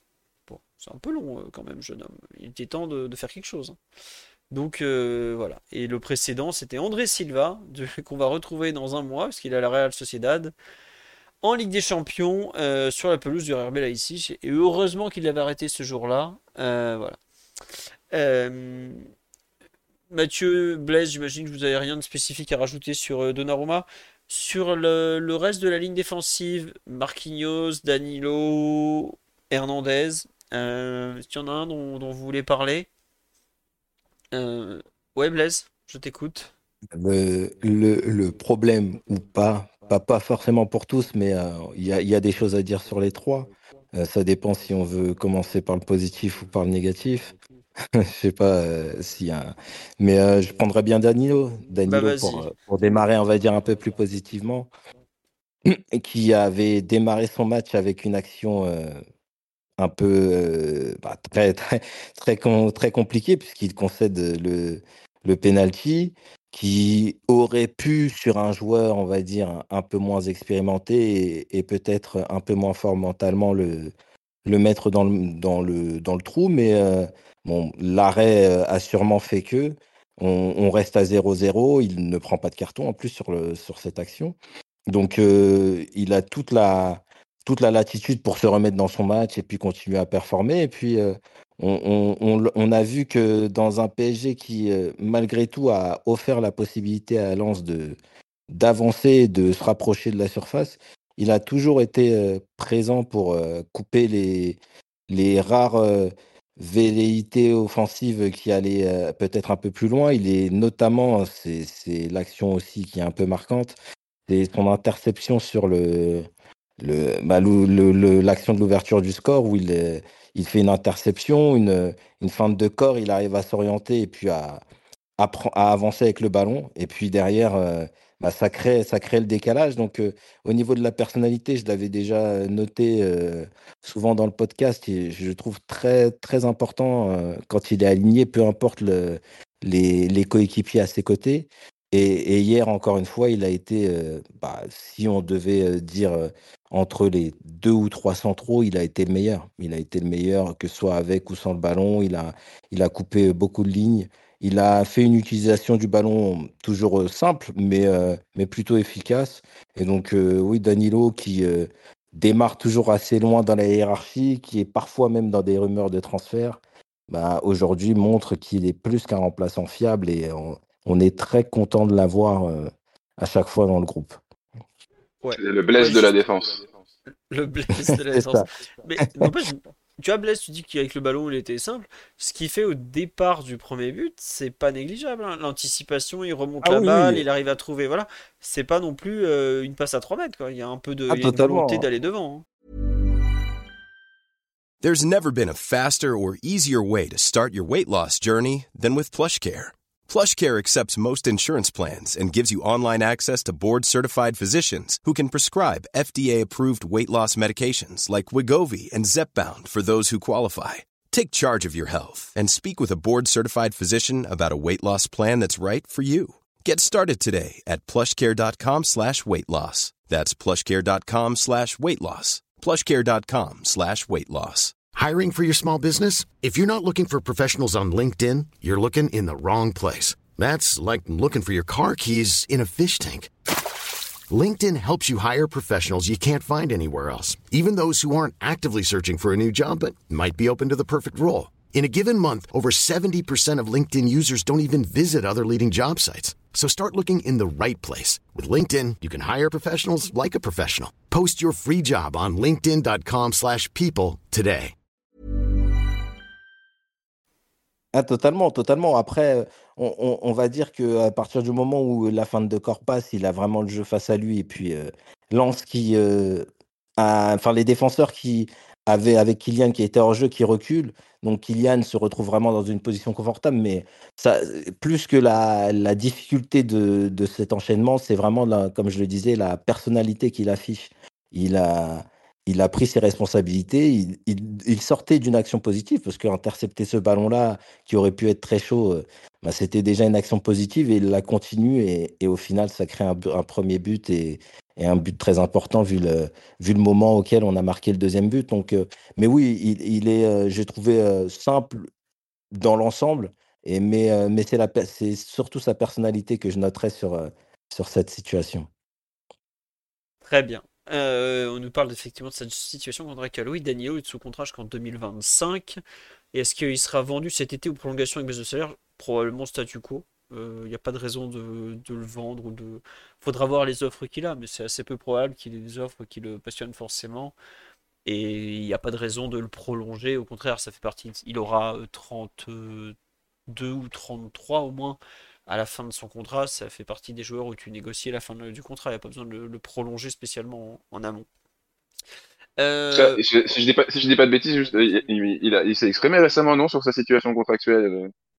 Il a, il a, pas, il a pas dit, il me semble qu'il a, ouais, qu'il a dit qu'il voulait rester encore euh, de, de, de, nombreuses années. Bon, mais, on, on, ouais, va, on va, voir s'il si y a une situation. Mais, mais ouais, il me semble qu'il y a eu une déclaration il n'y a pas longtemps. Ouais. Ouais, c'est une euh, réponse diplomatique en mode je suis pas sur le mercato et voilà quoi. Ouais, c'est ça, il a dit qu'il voulait continuer au PSG. Ça, euh, j'avoue qu'on s'en doutait un peu. Après, est-ce qu'il va prolonger après 2025 Voilà, écoutez, euh, c'est dans longtemps. Hein. On a une prolongation un peu plus importante à gérer avant, avant paraît-il. Donc, on verra. Euh, non, je pense qu'il y a des gens qui m'ont parlé sur live. Il faut un peu parler du match de Marquinhos parce que il était face à Wai régulièrement, euh, qui est un joueur euh, très fort dans tout ce qui est fin de corps, qui est rapide, qui est vif et tout ça. Mais c'est pas normal que Eli Wai s'amuse avec euh, le défenseur central titulaire de l'équipe du Brésil quand même au bout d'un moment. Et en fait, il y a quelque chose qui m'a un peu choqué, qui est toujours une personne qui, disait ouais, bah aujourd'hui les défenseurs centraux, soit ils sont grands, soit ils sont balèzes, soit ils vont vite. Mais t'as l'impression que Marquinhos, il a plus de. Il a aucun des trois en fait aujourd'hui. Il est, il est pas... dans les airs, il est régulièrement dominé. Au sol, physiquement, il se fait bouger. Et en vitesse, il va plus aussi vite que ça. Euh, je trouve que ça commence à se voir sur les accélérations notamment. Après, évidemment, c'est une caricature et il faut pas que, que comment dirais-je, l'enterrer ou en faire un, un, joueur qui ne, qui est lent. Hein. Mais c'est vrai que le match d'hier, je suis un peu euh, perplexe quant à la suite de sa saison. Euh, parce que si tu en difficulté face à Eliwai, qui malgré euh, tout n'est qu'un international espoir et pas non plus un attaquant confirmé. Alors attention, il utilise très très bien son corps, c'est un, un, joueur vraiment talentueux. Mais on l'a vu en difficulté à Newcastle, à Milan, à Lens maintenant. À Dortmund, il est pas trop mauvais encore, il fait même plutôt un bon match. Euh, je bon, j'avoue être un peu euh, perplexe. Euh, autant avec le ballon hier, il fait vraiment un bon match. Hein. Tu, on a parlé d'Aril les 4, 5 ouvertures intéressantes, bah, notamment deux qui, auraient vraiment pu être euh, des buts. Autant la partie défensive, enfin c'est Danilo qui l'a porté sur certaines actions quoi. c'est le capitaine se fait porter par un mec au départ de la saison, est censé être le troisième, voire quatrième, si on compte Lucas Hernandez, défenseur central de l'effectif. Bon. Je, je, suis un peu perplexe. Oui, Blaise? Ouais, mais pour, enfin, pour Marquinhos, c'est. Euh, J'ai jamais été, euh, on va dire, de l'école qui, euh, qui lui donnait les surnoms et qui, qui disait que ça se voyait forcément physiquement. Mais là, pour le coup, hier, et même, même sur d'autres matchs, c'est vraiment physiquement. Avant, avant le match, il, manque de sérénité et ça se reflète. Moi, l'occasion qui, euh, qui crée le, le penalty, pour moi, elle est, elle est très grave. Pas forcément. Oui, parce que derrière, il, rate une, une, une, opportunité de, de, récupérer le ballon alors qu'il est en avance et qu'il bah, qu se fait dominer par, les, par le jeu de corps de Wai. Mais c'est surtout pas, parce qu'à chaque fois, ces, interventions ratées ou ces, euh, bah, difficultés à contenir l'attaquant viennent dans des moments où on essaie d'installer une domination. Et c'est par là que le, PSG continuera à progresser et arriver à avoir une domination encore plus grande sur les matchs. On ne peut pas se contenter d'un défenseur qui va continuer à accompagner euh, sur 40 mètres, sur 50 mètres, et euh, les, les- les attaquants adverses et qui, euh, de temps à autre, parce que oui, comme tu l'as dit, avec le ballon, il a fait des bonnes choses en première mi-temps. Il s'est beaucoup inséré dans les circuits de passe avec euh, Dembélé. Il a pressé haut. Il a même, euh, même parfois permis la récupération haute. Mais pas, ce n'est pas possible qu'en janvier 2024, le capitaine du PSG soit en difficulté sur ce type de match et surtout soit un inconnu sur ce type de match. Je pense que même contre la Real Sociedad, que on a vu euh, tout ou partie euh, ce week-end, et on ne peut pas être serein. Et, et demain, euh, l'attaquant nigérian, le nom, le nom m'échappe là tout de suite. Moi je dis Simon? non, Ah non, celui de la Omar la- Sadik. Omar Sadik, voilà.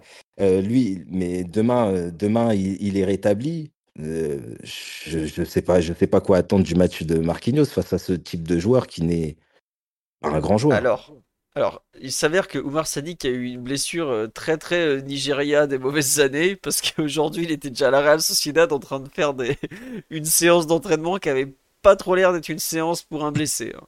Ah, j'ai pas Je- suivi. Ok, ok, Bah, bon, c'est une histoire, il était- c'est une histoire interne. Ah bah il était soi-disant blessé trois semaines. J'ai vu la vidéo du jour à l'entraînement là avec la Real Sociedad. Je vais, euh, vous êtes sûr qu'il est blessé le mec là parce que euh, il court dans tous les sens. euh, il fait des, des exercices sur les appuis. Il a pas l'air très très blessé en fait. Je, je pense que Bah, le samedi prochain s'il y a un match il y sera. hein. Je, je vois pas pourquoi il jouerait pas en tout cas. Mais donc bon voilà quoi. Bon, bah, euh, ça rehausse de 5% les possibilités de la Sociedad alors. Ouais bon faut encore qu'il joue. Hein. Il joue pas beaucoup avec euh, avec eux non plus. Mais bon j'avoue que en tout cas il peut être là. hein. Mais c'est pas non plus un Euh, allez pas imaginer que Oumar Sadik est un, est un, un top joueur. C'était un grand espoir qui a quand même un peu de mal à, à confirmer. Voilà.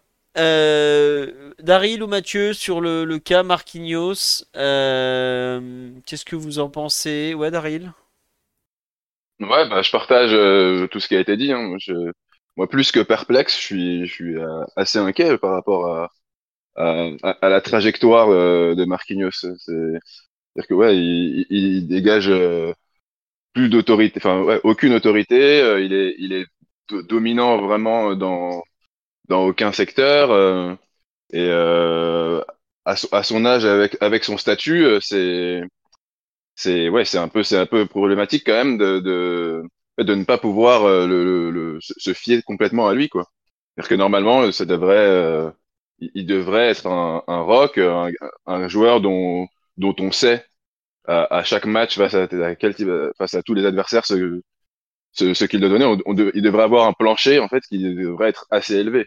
Et là, euh, avec lui, on est on est un peu trop souvent dans dans l'incertitude. Il est il est régulièrement mis en danger euh, par des attaquants euh, de tout type de profil maintenant. Donc, euh, qu'ils soient euh, voilà, particulièrement physiques ou, euh, ou rapides. Et donc, oui, Blaise parlait de, de la rencontre là face à la Real Sociedad.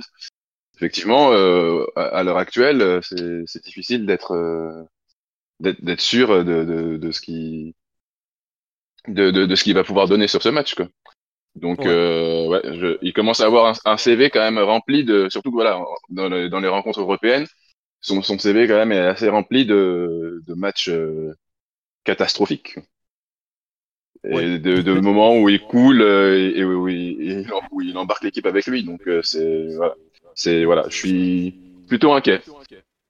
On va écouter. Après, euh, techniquement, avec le général Kurzawa, qu'on me cite sur le live d'un coup, c'est le dernier joueur de la remontada qui est encore au PSG. Est-ce que euh, le PSG devrait pas un jour euh, finir, finir de purger cette équipe maudite qui me semble porter le poids de ce match depuis, euh, depuis qu'il a eu lieu? On verra dans les prochains mois, mais c'est vrai qu'il est sous contrat jusqu'en 2028, euh, si je me trompe pas, Marquinhos, donc il est pas prêt de partir. Mathieu, t'as un truc à ajouter ou rien pour l'instant et puis on passe à un autre joueur? Bon, rien pour l'instant, on va passer à un autre joueur. Euh, oui, non. euh, peut-être un. Alors, j'ai vu que tout le monde n'était pas d'accord. Moi, j'ai trouvé que Manuel Ugarte fait plutôt un bon match, voire un, très bon match. Je, je- enfin, je suis pas loin de penser que c'est son meilleur depuis euh, peut-être le mois de d'octobre. Non. On peut parler d'Hernandez. Le problème, c'est qu'on a pas mal de joueurs dont on doit parler. J'avoue que j'aimerais qu'on avance un peu parce qu'on a encore une page mercato et ça va encore durer 3 heures. Donc, on reparlera de Hernandez une prochaine fois, mais on voulait pas. Moi, j'ai trouvé sa première mi-temps absolument catastrophique.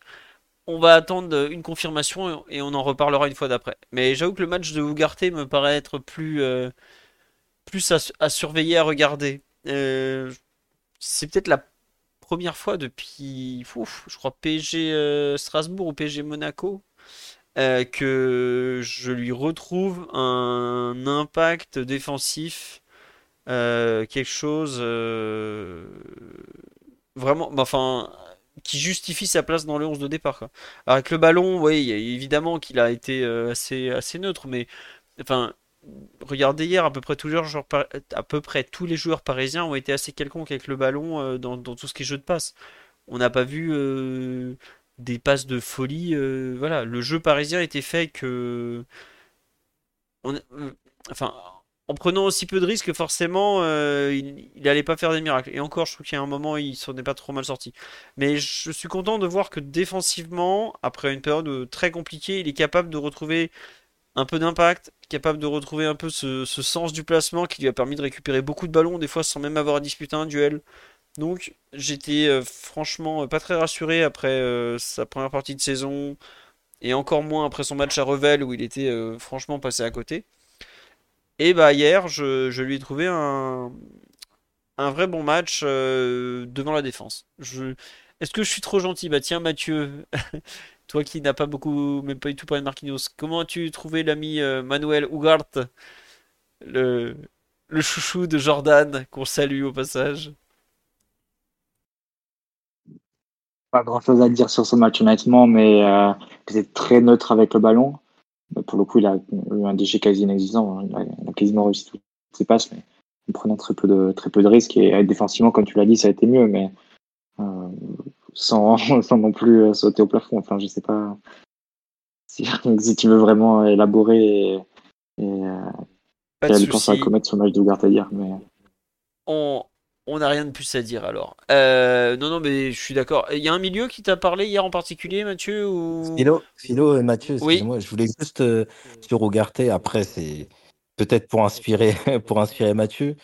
Il a réussi 46 passes dans le match, il en a réussi 3 vers l'avant hier. Ça fait ouais, après, tu as très peu de joueurs qui, qui, qui, se trouvent dans les, dans les demi-espaces ou qui proposent des lignes de, des lignes de passe verticales vraiment au PSG. Une possession qui va d'un côté à l'autre et ensuite ça, déclenche sur les, dans les couloirs. Donc c'est aussi lié à ça. Après, je suis d'accord avec toi, quand il y a une option de passe euh, vers l'avant, il va l'apprendre que si elle est euh, quasiment assurée de succès. Donc euh, c'est pas un joueur qui va, qui va être très entrepreneur à ce niveau-là et aucun de ses partenaires au milieu de terrain, mais particulièrement non plus si on si on doit parler de Vitinha ou si on doit parler de, Solaire également. Donc, mais ça, il n'y a rien de nouveau sur le soleil depuis, depuis, le, début de l'année, depuis le début de la saison. Ouais, même il y a eu une régression parce que je sais pas si tu te rappelles, euh, PSGOM, il envoyait des transversales pied gauche qui faisaient dire à Tigno. Ouais, on va dire qu'il est sans doute, avec le recul, on peut dire qu'il a un peu pris feu ce soir-là et il était vraiment en, lévitation, mais euh, c'était surtout défensivement qu'il avait, avait crever l'écran sur les premiers matchs de la saison dans une équipe qui était très compacte et qui pressait très haut. C'est pas tout à fait la, enfin la, forcément avec l'enchaînement des matchs, la fatigue, les différents plans de jeu, les adversaires qui s'adaptent, c'est pas forcément dans la même situation et donc il est dans des, des conditions qui sont un peu différentes pour, pour ressortir du lot sur le plan défensif. Ouais. Non mais t'as as raison. Mais c'est vrai que tu vois, je l'avais trouvé tellement décevant avant que ne serait-ce qu'un match euh, bon, tu vois, sans être fou, d'un coup j'ai envie de croire à un, un rebond non, mais après, il y a, y, a, des cycles, mais après, euh, la semaine dernière, il y avait des gens qui, se, qui faisaient noter qu'en première mi-temps, notamment face à Revel, il s'était fait bouger euh, bien deux ou trois fois par l'attaquant euh, du R1, quoi. dans un rôle de défenseur central, et qu'au bout de 20 minutes, Luis Enrique, il a sorti de ce poste-là, et il tu retournes au milieu de terrain parce que physiquement, il prenait trop cher face à, face à l'avant-centre. Ah ouais, ouais, non mais oui, on nous dit, j'ai pas dit bon, j'ai pas dit bon, j'ai dit il progresse. Il y a on va dire qu'il y a un peu de ça. Et oui, non mais c'est vrai que j'ai perdu toute exigence. Euh, avec Ugarte, j'ai été à la fois euh, tellement surpris en bien au début et tellement déçu ensuite parce que pendant les vacances, j'ai regardé un bout de. Je suis retombé sur un bout de, P... de Milan AC PSG et oh là là, ma foi, mais. Ah, c'est terrible ce qui, ce qui s'est passé sur là. Donc, quand je le revois à un bon niveau, j'apprécie, même si je sais qu'il va falloir faire beaucoup plus pour, euh, pour devenir un vrai titulaire et pas seulement une, une solution de remplacement. Voilà. Euh, est-ce qu'il y a un autre milieu de terrain dont vous voulez parler entre euh, Vitinha, Solaire bah, Zahir Solaire, on en a déjà un peu parlé. Euh, Vitinha ou Ruiz, bon, Ruiz, on va, on va, on va dire qu'il avait l'épaule encore un peu en vrac. Euh, on, va quand même dire un mot sur le match de, Bradley Barcola, parce que bon, le grand vainqueur de, de la rencontre, l'homme du match, c'est assez clairement lui, je pense qu'on est d'accord. Alors, je m'excuse, je n'ai pas de photo de Bradley Barcola avec le maillot qu'il avait hier. Je, uniquement des photos avec le maillot de domicile. Qui veut parler du match de Barcola? Euh, Mathieu, bah tiens, vas-y, là pour le coup, t'as peut-être des choses plus ah, que, Pour le coup, je, trouve que c'est, le, c'est limite le seul joueur dont on doit parler après un match comme hier. C'est, vraiment celui qui est, qui est ressorti du lot par ses prises de balles, par ses dribbles. Euh, c'est, assez étonnant la, sensation qu'il donne parce que avec ses, longues jambes, tu as l'impression qu'il, perd parfois le contrôle du ballon, mais non, il arrive à, à, la récupérer, à la rabattre. évidemment, c'est illustré sur l'action, il, obtient le carton rouge. Il godille presque contre les, défenseurs de, de et il vient, obtenir cette faute euh, qui change, enfin, un peu un tournant du match parce que euh, à 11 contre 11, évidemment, le scénario aurait, aurait pu être différent. Euh, je sais pas, il a une sorte de, de, légèreté sur le côté comme ça, avec des prises de balles qui sont, qui sont vraiment étonnantes, des contrôles orientés, des, euh, des dribbles où tu as l'impression qu'il a peut-être manqué de, puissance sur les premiers pas, mais malgré tout, il arrive à, se faufiler et à passer son défenseur qui est, plus imposant physiquement que lui pourtant. Donc euh, non, c'est vraiment très intéressant ce qu'il fait. Il est en train de gagner sa place dans, l'équipe euh, match après match, euh, reléguant les, concurrents d'attaque au fait d'avoir zéro minute en fait. Il, il, devient si bon et si important qu'il ne fait même pas tourner sur une fin de match ou pour laisser quelqu'un prendre le relais, etc. Donc c'est c'est vraiment intéressant. Il était carbo. Ouais, mais après parce qu'il se donne aussi, il se donne aussi pas mal défensivement.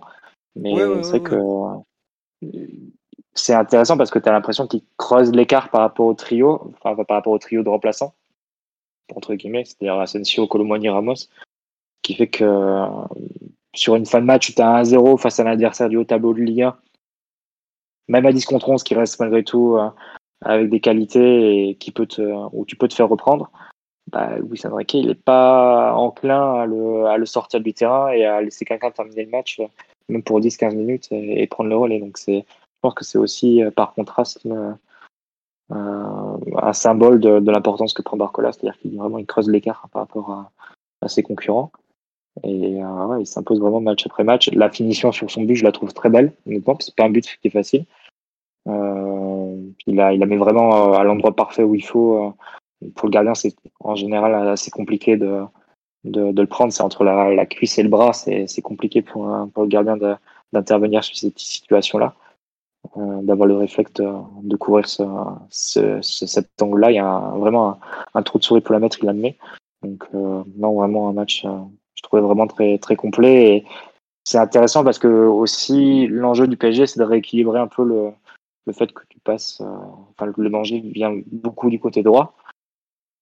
Forcément, ça se rééquilibre parce que Hakimi est, pas là, donc naturellement, bah, le côté droit devient un peu moins fort. Mais ça se fait pas que, enfin, c'est pas un rééquilibrage seulement par le bas, c'est aussi un rééquilibrage par le haut du côté gauche que Barcola produit de plus en plus. C'est euh, vraiment, ce serait un, atout non négligeable pour la suite de la saison du PSG si tu pouvais réussir à, à rééquilibrer un peu les deux couloirs et d'avoir aussi une menace euh, en percussion en profondeur dans le 1 contre qui viennent de, l'autre côté, du côté opposé de, celui d'Ambélé. Donc, euh, pour tout ça, vraiment que des choses positives à dire sur Barcola, dire. Eh bien, non, mais c'est vrai, ce que tu disais, il, a pris de l'avance sur les autres. J'étais en train de regarder. Son autre match de 2024, c'est le Trophée des Champions, il est excellent. Euh, de mémoire, il finit 2023 titulaire contre. Euh, c'était quoi C'était Metz, c'est ça, le dernier match de la saison De, l'année civile. Et pareil, il est excellent. Euh, là, en Ligue 1, sans, on se rend pas compte, mais il a été titulaire les deux tiers des matchs entre Lyon et le PSG. Il a joué 60% des minutes totales.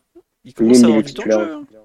Je crois sur les, les, les, 8 derniers matchs de compétition, compétition confondue, il y a 7 titularisations, je crois. 7 sur 8. Ouais, c'est ça.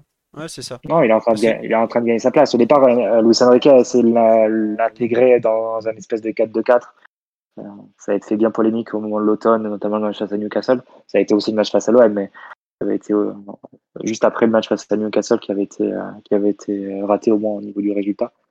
mais il l'intégrait en plus de, du trio Dembélé, Colomboigny et Mbappé. Là, bah, est sorti de l'équation, un milieu de terrain a été rajouté et Barcola a gardé sa place sur le côté gauche. Donc c'est, c'est, Mais oui, il devient titulaire sur les, de plus en plus et au détriment de ses autres concurrents sur le plan offensif. Si tu fais la courbe du temps de jeu de Colomboigny et de Ramos, par exemple, bah, Ramos, je pense qu'il a une minute de temps de jeu sur les quatre derniers matchs de Ligue 1. Je pense j'avais, j'avais cru lire ça et je pense que c'est vrai. Il avait été rentré pour un temps, un temps additionnel sur l'un, des derniers matchs, mais pas plus. Colomboigny, pareil, a beaucoup rétrogradé. Asensio a eu sa blessure. Il n'a pas beaucoup rejoué depuis, remis en coupe. Donc, euh, le, trio semble s'installer entre Dembélé, Mbappé et Barcola. Tu vois, ce que tu dis, c'est intéressant, c'est qu'à une époque, euh, avait beaucoup plus de, temps de jeu que Barcola. Aujourd'hui, il n'y a, plus que 120 minutes d'écart entre les deux. Et ça y est, cette saison, Barcola a plus joué que Gonzalo Ramos sous les couleurs du PSG. Il a joué une demi-heure de plus désormais. Donc, ça veut dire un peu.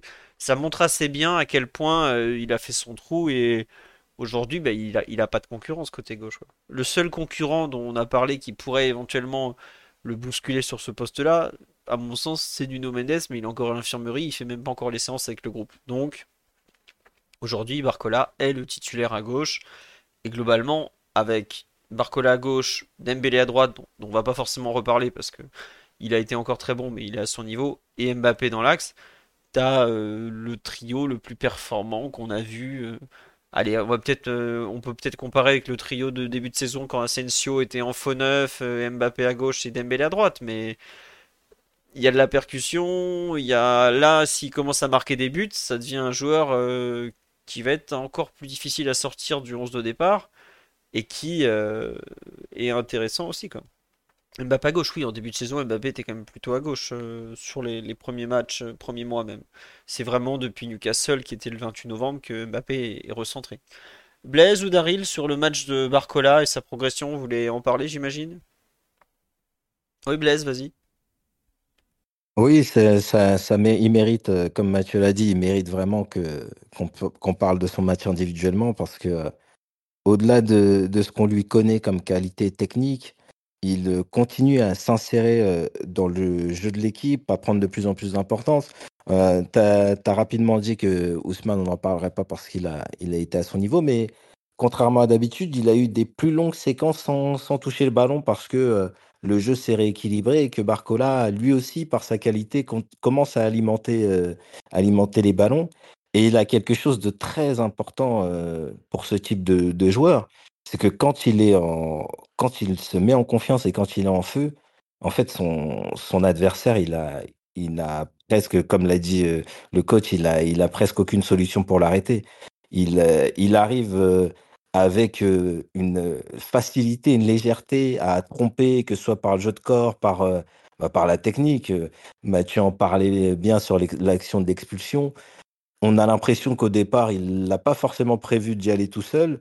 Il fait un peu ses conduites de balle, hein, pas forcément très fluides, et puis il se remet bien dans le sens du jeu. Il enchaîne par plusieurs semelles, et puis il, arrive à éliminer avec une facilité. Et, on se dit même qu'on aurait, quitte à finir le match à 11 contre 11, aimé voir ce qu'il aurait pu faire après ça pour, bah, pour avoir le plus beau highlight de sa carrière parisienne. Donc, non, Barcola, j'aime vraiment, j'aime vraiment ce qu'il propose, j'aime vraiment ce qu'il permet à l'équipe, que ce soit avec et sans le ballon. Et il a une caractéristique qui est vraiment importante. Et je pense que ça, Luis Enrique, il la, il la, il la, il la prend dans le bon sens. C'est que même si Mbappé est considéré par beaucoup comme un attaquant de profondeur et que dans l'équipe de l'année dernière, c'était le seul qui pouvait faire les courses derrière les défenseurs, Barcola, il a cette capacité-là et il a surtout cette, pas aussi par son statut, je pense, cette faculté à les répéter. Et mine de rien, dans un, dans un jeu qui est assez conservateur, il propose et il permet de faire reculer les, les, adversaires parce que bah lui, il est, il est, constamment en train de proposer soit d'écarter, soit en profondeur appel, ou appel contre appel. Donc, même sans le ballon, dans, le, dans la progression du, du, du ballon, il, est, il est vraiment important, je trouve. Et donc, bah, j'espère que ça va continuer et qu'il va continuer à performer, avoir des stats.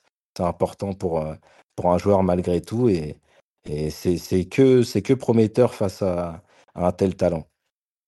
Ouais. on nous dit c'est un peu notre Doku. Oh, Jérémy Doku est un joueur plus, plus tonique, plus explosif. Peu, plus ailier, moins attaquant peut-être aussi.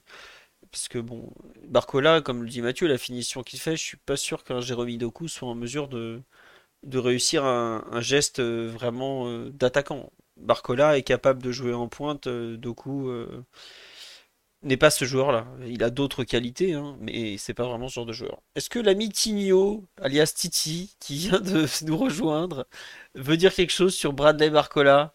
Le style vestimentaire, le style de jeu, je, je, ne sais pas. Mais en tout cas, il se cache. Oui, Titi, bonsoir. Bonsoir. Du peut-être de Barcola euh, à commenter. Mais... non, je suis venu juste faire un, petit coucou et, et m'assurer que vous avez bien pris les places pour Londres parce qu'avec ce Bradley Barcola, on y va tout droit. Voilà. J'espère que vous allez tous bien en tout cas. on, va se calmer un peu, Titi. Beaucoup d'enthousiasme pour 2024. Le, le grand capital t'a remonté le moral, mais calme-toi un peu encore là. non, voilà, juste un petit coucou et j'écoute l'émission et bon courage à tous. Très bien, écoute, euh, le live te salue. Euh, tu fais, as pu faire des podcasts dernièrement sur, euh, sur ton autre podcast ou pas? Parce qu'on fait un petit instant promo, on est là, on en profite. Hein. on en a fait un il y a, il y a deux semaines, si je dis pas de bêtises, et, et là on en refera plus tard, normalement. D'accord. Et attends, mais c'est, tu as tout... non, tu n'es plus sur X, sur Twitter. Tu arrêtes de pas si, si, je, revenu. Je, suis là. Je, je fais que des retweets de, de ballon, du ballon orange, donc, du basketball. Donc aujourd'hui, c'est le MLK Day, donc euh, voilà, on regarde ça tranquillement. On direction Londres pour se faire éliminer par Arsenal en quart de finale. C'est possible aussi, c'est pas négligeable, c'est une possibilité. Écoute, en tout cas, euh, l'ami Titi, vous pouvez le retrouver sur at Titi Madness si je me trompe pas toujours. Et euh, vous aurez son deuxième podcast dont le nom m'échappe. Je suis désolé Titi, tu peux le redire. Why not Why not, voilà, effectivement. C'est très simple en plus. Euh, bon courage pour le trouver, parce que c'est peut-être justement un peu trop dur à trouver juste avec le nom. Mais vous allez sur le compte Twitter de Titi. Euh, on a fait le euh, Est-ce que vous voulez parler du, match de, de, Non, de Mbappé en pointe, euh, Daryl, Blaise ou, Mathieu On a quand même beaucoup parlé de, du match de, de Barcola. que des bonnes choses à en dire, effectivement. oui, Daryl, tu veux en parler? On est un peu obligé d'en parler. C'est une très très bonne performance, euh, une nouvelle fois au poste de neuf. Euh, on l'avait quitté bah, sur, après le match contre Revel. Euh, j'avais trouvé qu'il avait fait une, un gros match de, de leader offensif. C'est-à-dire, bon, déjà, il avait ouvert le score pour, montrer, pour montrer la voie. Et ensuite, je vois que le score était acquis. Il avait, il avait un peu régalé, régalé ses partenaires. Et, et là, bah, il était un peu dans, dans, dans le même état d'esprit, j'ai trouvé. Donc, très très disponible. Euh, il a touché énormément de ballons. Euh, j'avais vu le nombre passer, je crois 78 ou quelque chose comme ça. Donc euh, voilà, il a été il a, il a, été vraiment très impliqué dans le jeu.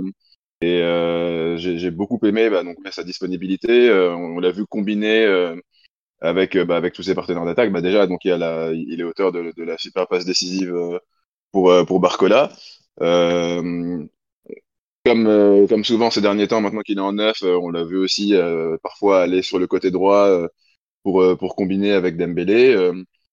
Il y a, y, a, son but bah, qui, où la finition est absolument superbe. Alors bon, au début, sur, sur, la, sur le contre qui mène, bon, je trouvais qu'il faisait un peu le mauvais choix en, en, décalant Dembélé. en plus, la, la, passe était pas, était pas superbe, mais la finition, l'appel déjà, et, euh, et la finition euh, était absolument incroyable. Euh, c'est vraiment, on, on, sent le, le, le, le, grand buteur. Enfin bon, pas, pas, on, on, le découvre pas hein, évidemment.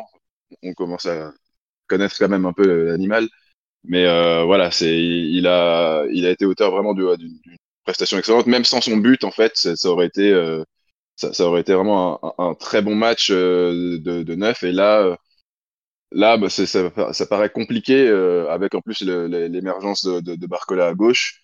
Euh, ça paraît quand même difficile d'envisager euh, autre chose que, que, Mbappé dans cette position, tellement euh, il semble apporter tout ce que tout, ce que veut Luis Enrique dans cette position. Et, au-delà de ça, lui-même a l'air de, vraiment s'épanouir dans ce rôle.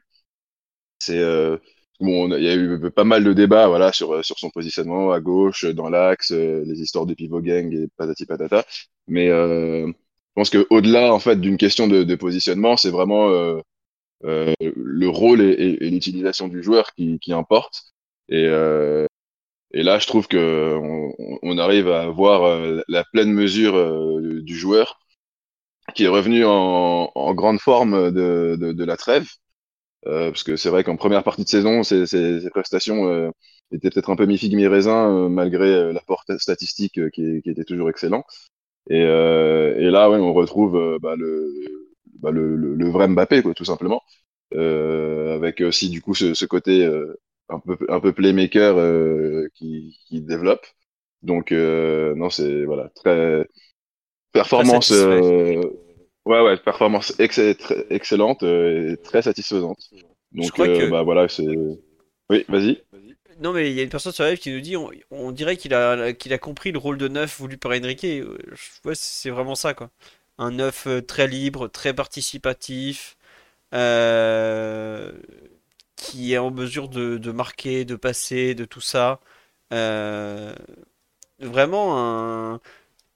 Enfin, je sais plus qui avait sorti que c'était pas un neuf. Euh, bah, donc, j'aimerais. Enfin, c'est un sacré neuf. Hein. Il est complet. Enfin, il y a le but, la passe, le jeu en pivot, les appels en profondeur. Parce que hier, je trouve qu'il a, il a très bien attaqué la profondeur aussi. Non, franchement. Euh enfin, comme tu dis, euh, entre Barcola à gauche, qui est en train de prendre le poste, et Mbappé de, dans l'axe, sachant que Dembélé a réglé le, débat à droite depuis un moment, il va falloir être très très fort pour les déloger. Hein. parce que là, ça. Alors, ça manque parfois un peu de présence dans la surface, parce que je pense que Barcola est peut-être pas assez euh, finisseur dans, dans, son approche de, dans le dernier tiers. Mbappé va peut-être parfois avoir tendance un peu trop à dézonner. Bon, mais globalement, euh, c'est fort. Hein. En neuf, vraiment, euh, il aime pas le rôle. Et je comprends qu'il aime pas ce rôle face au bloc resserré ou ce genre de choses et qu'il préfère avoir de la liberté.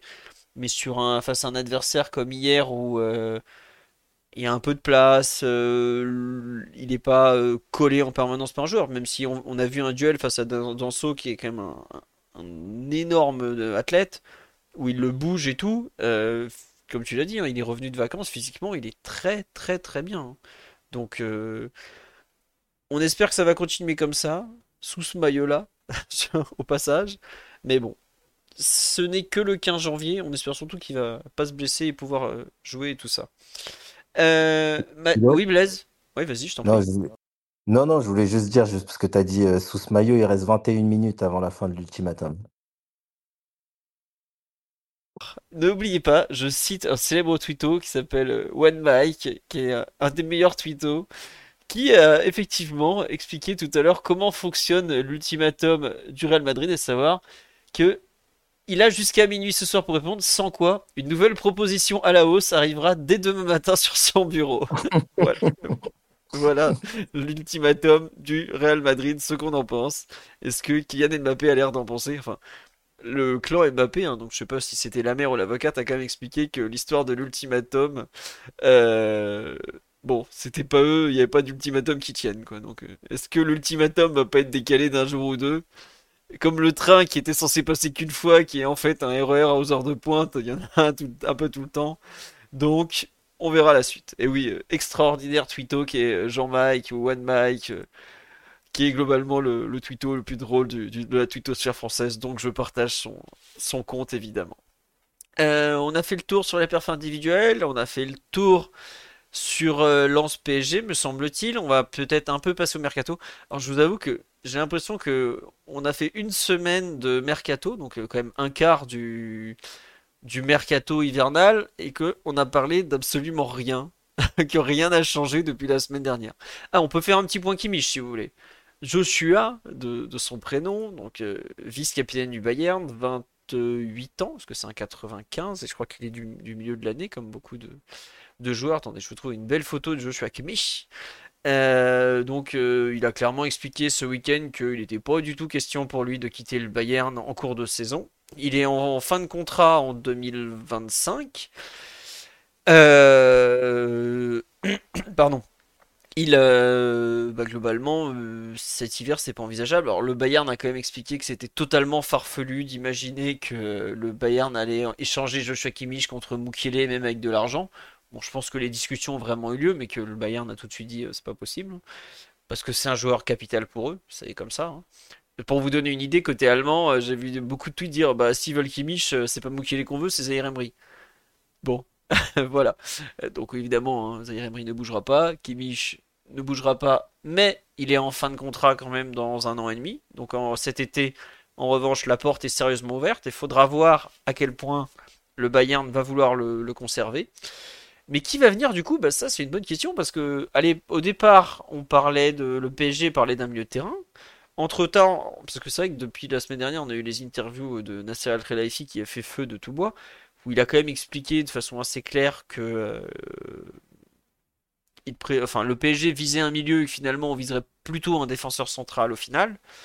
Donc aujourd'hui, est-ce que le PSG va faire venir un milieu de terrain? Je suis pas certain. Euh, parce que euh, bah, il reste euh, deux semaines pile, on est à la moitié du mercato, ça prend quand même du temps à faire des, ce genre de choses de, enfin, on boucle pas un transfert comme ça en deux temps, trois mouvements. Il y a quand même des documents, des échanges d'argent, des, salaires à négocier, euh, plein de choses.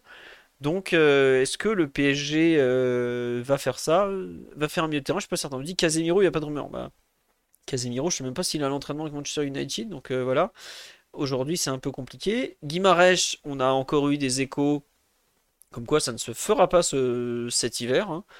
Est-ce que ça se fera avant la fin de l'été? C'est possible en revanche, parce que bah, à force de beaucoup dépenser, le, le comment s'appelle, Newcastle United a été rattrapé par le fair play financier anglais, qui lui a dit, qui leur a dit, écoutez, vous avez des, des trous dans les comptes là. Il va falloir euh, peut-être vendre, et c'est même le directeur général de Newcastle United dont le nom m'échappe, qui a dit que oui, le, club n'était pas forcément euh, contre une belle vente de, des, joueurs à très fort valeur marchande. Donc il y a trois noms qui sont cités. Il y a Botman, le central gauche, euh, mais je suis pas sûr que vu son état de santé, il attire grand monde. Il y a Guimarães, donc le, milieu de terrain défensif brésilien, et il y a Alexander Isaac, l'avant-centre, mais je crois pas que Isaac soit totalement sur le départ, au contraire. Donc Guimarães c'est possiblement le joueur le plus facile à vendre. Après attention, euh, Newcastle veut finir la saison avant, voir où ils en sont. Est-ce qu'ils se requalifient pour la Ligue des Champions ou pas? Euh, Le classement final détermine quand même beaucoup de choses pour eux. Donc euh, voilà. Et il y a cette fameuse clause libératoire dans le contrat de Guimarães qui n'est pas très clair entre payable en trois fois, pas payable en trois fois, quand est-ce qu'elle est activée, quand est-ce qu'elle n'est pas activée. Côté brésilien, il y a de nouveau des échos comme quoi elle est un peu plus favorable au club espagnol parce que Guimarães n'a pas trop caché qu'un jour il voulait jouer en Espagne. Bon, aujourd'hui, euh, ça va être improbable, même totalement impossible de le faire signer cet hiver vu le montant de, la clause. Voilà. Euh, et globalement, des noms de milieu de terrain qui sont liés au PSG, on n'en a pas beaucoup. Pas, euh, enfin moi, ces dernières semaines, bah, il y a eu le, les folles rumeurs euh, Kimmich, Guimarães, et c'est à peu près tout à ma connaissance. Euh, voilà, donc je pense que ça veut assez bien dire que le PSG a probablement abandonné l'idée d'un milieu de terrain et semble plutôt se diriger aujourd'hui vers euh, un voire deux joueurs. Le PSG cherche un défenseur central dont on a eu un peu le profil, à savoir grand, fort dans les duels aériens et ayant un minimum de relance. À partir de là, vous pouvez euh, sortir les listes et dépiler. Voilà. Et euh, côté droit, ça serait éventuellement un joueur de plus si Nordi Mukele partait finalement bien. Alors côté bavarois, ils n'arrêtent pas de répéter à tout le monde que euh, ils vont, veulent absolument le faire venir, que ça va se faire, tout ça. Mais aujourd'hui, bah, il va falloir trouver un accord avec le PSG et surtout, il va falloir que le PSG trouve un remplaçant à Nordi Mukele, ce qui n'est pas non plus évident, évident. Voilà. Euh, Mathieu, Daryl, Blaise, est-ce que vous comprenez un peu où va le mercato du PSG Est-ce que vous trouvez qu'on est déjà en retard? Quel est votre pouls du mercato, messieurs? Qui veut commencer? Euh, Blaise, Mathieu, Daryl? Allez, Blaise, ce sera pour toi, le pouls du mercato. J'aime bien ça. Pas Je vais. Euh, bah, comme tu l'as, tu l'as assez bien résumé, on, on était parti dans l'optique d'avoir euh, possiblement un milieu de terrain euh, et c'était plutôt logique parce que les, les réels manques, en tout cas visibles à l'œil, euh, que l'on a pu constater au, au fur, euh, au fur et à mesure de l'avancement de la, la première partie de saison, étaient plutôt dans ce secteur. Et puis, euh, dans un premier temps, la, la, la blessure, enfin, la rechute de, de Kimpembe, euh, la blessure de Skriniar associée à ses performances qui, même si globalement elles sont, euh, elles ne sont pas, moyennes, mais elles ne sont pas no- notamment nulles, mais, euh, mais c'était plutôt sur la courbe. Donc il y avait, il y avait aussi cette question du, du, du, d'un, d'un arrière central. Et, euh, et là, on va dire que je pense que ça, ça a basculé parce que visiblement, en tous les cas, Luis Enrique a décidé que Mukiele était possiblement le premier homme à, sortir de son vestiaire et que par rapport à ce qu'il euh, voulait mettre en place, il était préférentiel de, combler le trou et de, d'essayer de trouver euh, le joueur capable de, bah, de suppléer, voire même de jouer un rôle côté droit ou, peut-être côté gauche, peut-être un arrière central polyvalent avec plus d'expérience que, euh, que Beraldo. Parce que même si euh, le mercato avance, on a quand même eu euh, euh, une recrue qui est Beraldo, qui a joué, qui a montré qu'il pouvait, en tous les cas, réussir à être compétitif sur des matchs pas forcément très engagés. Et aujourd'hui, la difficulté pour le PSG, c'est que il y a visiblement pas forcément de moyens, pas forcément non plus l'envie de s'engager avec des joueurs qui vont rester sans apporter. Donc euh, la tâche est dure, la tâche est longue. Euh, je ne sais pas, on entend vraiment euh, des noms qui vont dans tous les sens. Entre Llorente et, euh, et quel autre central a pu être dit, il y a, parfois des grosses différences. Donc on, a un peu de mal à, savoir où, où ils vont. Je pense que il y a beaucoup de noms, il y a beaucoup de personnes, enfin beaucoup de joueurs qui sont associés au PSG. Je pense que le PSG discute et c'est les joueurs qui seront dans les, les dernières options. Maintenant, je suis persuadé, par contre, ça c'est une certitude, par expérience et aussi par, par Luis Campos, j'ai envie de dire, que le joueur qui, qui serait amené à nous rejoindre, il arrivera très tard. Ça, c'est une certitude pour moi. Ah ouais, en mode euh, hop, 30 janvier, bonjour. Exactement. je m'appelle Lenny Yoro. Non, je rigole. euh, Les, Ah, bah ça, Yoro, ça, ça- non, ça, ça, on prend, hein, cette qualité-là, on prend. Ah oui, évidemment, mais je pense pas que le jeu... Enfin, en tout cas, de ce que j'avais eu euh, comme écho euh, assez proche du joueur, c'était pas vraiment envisageable un départ au mercato hivernal. Alors après, le propre du mercato, c'est que l'impossible apparaît, mais bon, voilà. Euh, on nous dit, oui, effectivement, le problème au pied de Moscardo rentre pas. Oui, euh, euh, si je dois vous résumer le dossier Moscardo, euh, il nous faut deux trois heures de plus. Euh, bon, voilà. Tiens, on demande, est-ce que Il part, Danso a passé... De quoi? il, il part, il rentre au Brésil. On sait pas s'il part au Brésil ou à Doha se faire opérer, mais c'est très très compliqué. Les deux clubs veulent pas lâcher. En gros, là, le dernier épisode côté brésilien, c'est qu'il. Donc, le Corinthians était prêt visiblement à accepter que le, le PSG paye finalement un peu plus tard, mais euh, le problème, c'est que euh, bah, les... pour faire leur recrutement, eux, c'est pas possible parce que les garanties bancaires sont insuffisantes vu que c'est un pré-contrat et pas un contrat. Donc, c'est encore décalé. Euh, c'est un très bon joueur, visiblement, de plusieurs personnes qui le connaissent au Brésil, comme on dit beaucoup de bien. Mais est-ce que le deal se fera un jour? Je suis de plus en plus circonspect et le fait que les, la direction ait changé au Corinthians, que la nouvelle direction soit beaucoup moins favorable à son départ, n'aide en rien. Et surtout, ils en ont un peu marre que le, mec soit finalement euh, nulle part, ni opéré, ni à Paris, ni chez eux. Donc c'est compliqué. Et je me demande aussi si le PSG fait pas volontairement, euh, ne tente pas de décaler un peu le transfert pour récupérer des fonds pour ce mercato hivernal. Même si techniquement, le premier virement du transfert, donc c'est 20 millions payés en trois fois, était prévu pour le mois de mai. Mais là, euh, l'accord qu'ils avaient prétendument trouvé, le premier virement passait au mois d'août. Donc euh, bah, ça faisait de l'argent en théorie euh, qui passait sur la saison suivante et pas sur celle en cours. Bon, on verra. Euh, Mathieu, oui. Je sais pas, t'as ouvert le micro? Ouais. Allô? Ouais. Oui, je, je t'en prie. on Non, je disais, non, tweet de Di Marzio à l'instant sur le PSG en disant que vivrait Antonio Silva et Len- Lenny Yoro pour la défense centrale. Et pas facile le- pour cet hiver, évidemment. Voilà, pas facile pour cet hiver, plus facile l'été prochain. Ce sont les favoris parmi les euh, dirigeants du PSG. Dirigeant Voilà. du PSG. Ouais, mais bon, euh, oui, on se doute bien que euh, Antonio Silva, qui d'ailleurs visiblement fait pas une saison terrible avec le Benfica. S'il y a des Benfiquistas dans le live, n'hésitez pas à confirmer, mais ce que j'avais lu, les échos étaient pas, pas très flatteurs. Les, les centraux qui se montrent le plus dans la, la célèbre Liga NOS seraient g- plutôt Gonzalo Inacio, mais lui, on va pas le prendre, c'est un central gaucher.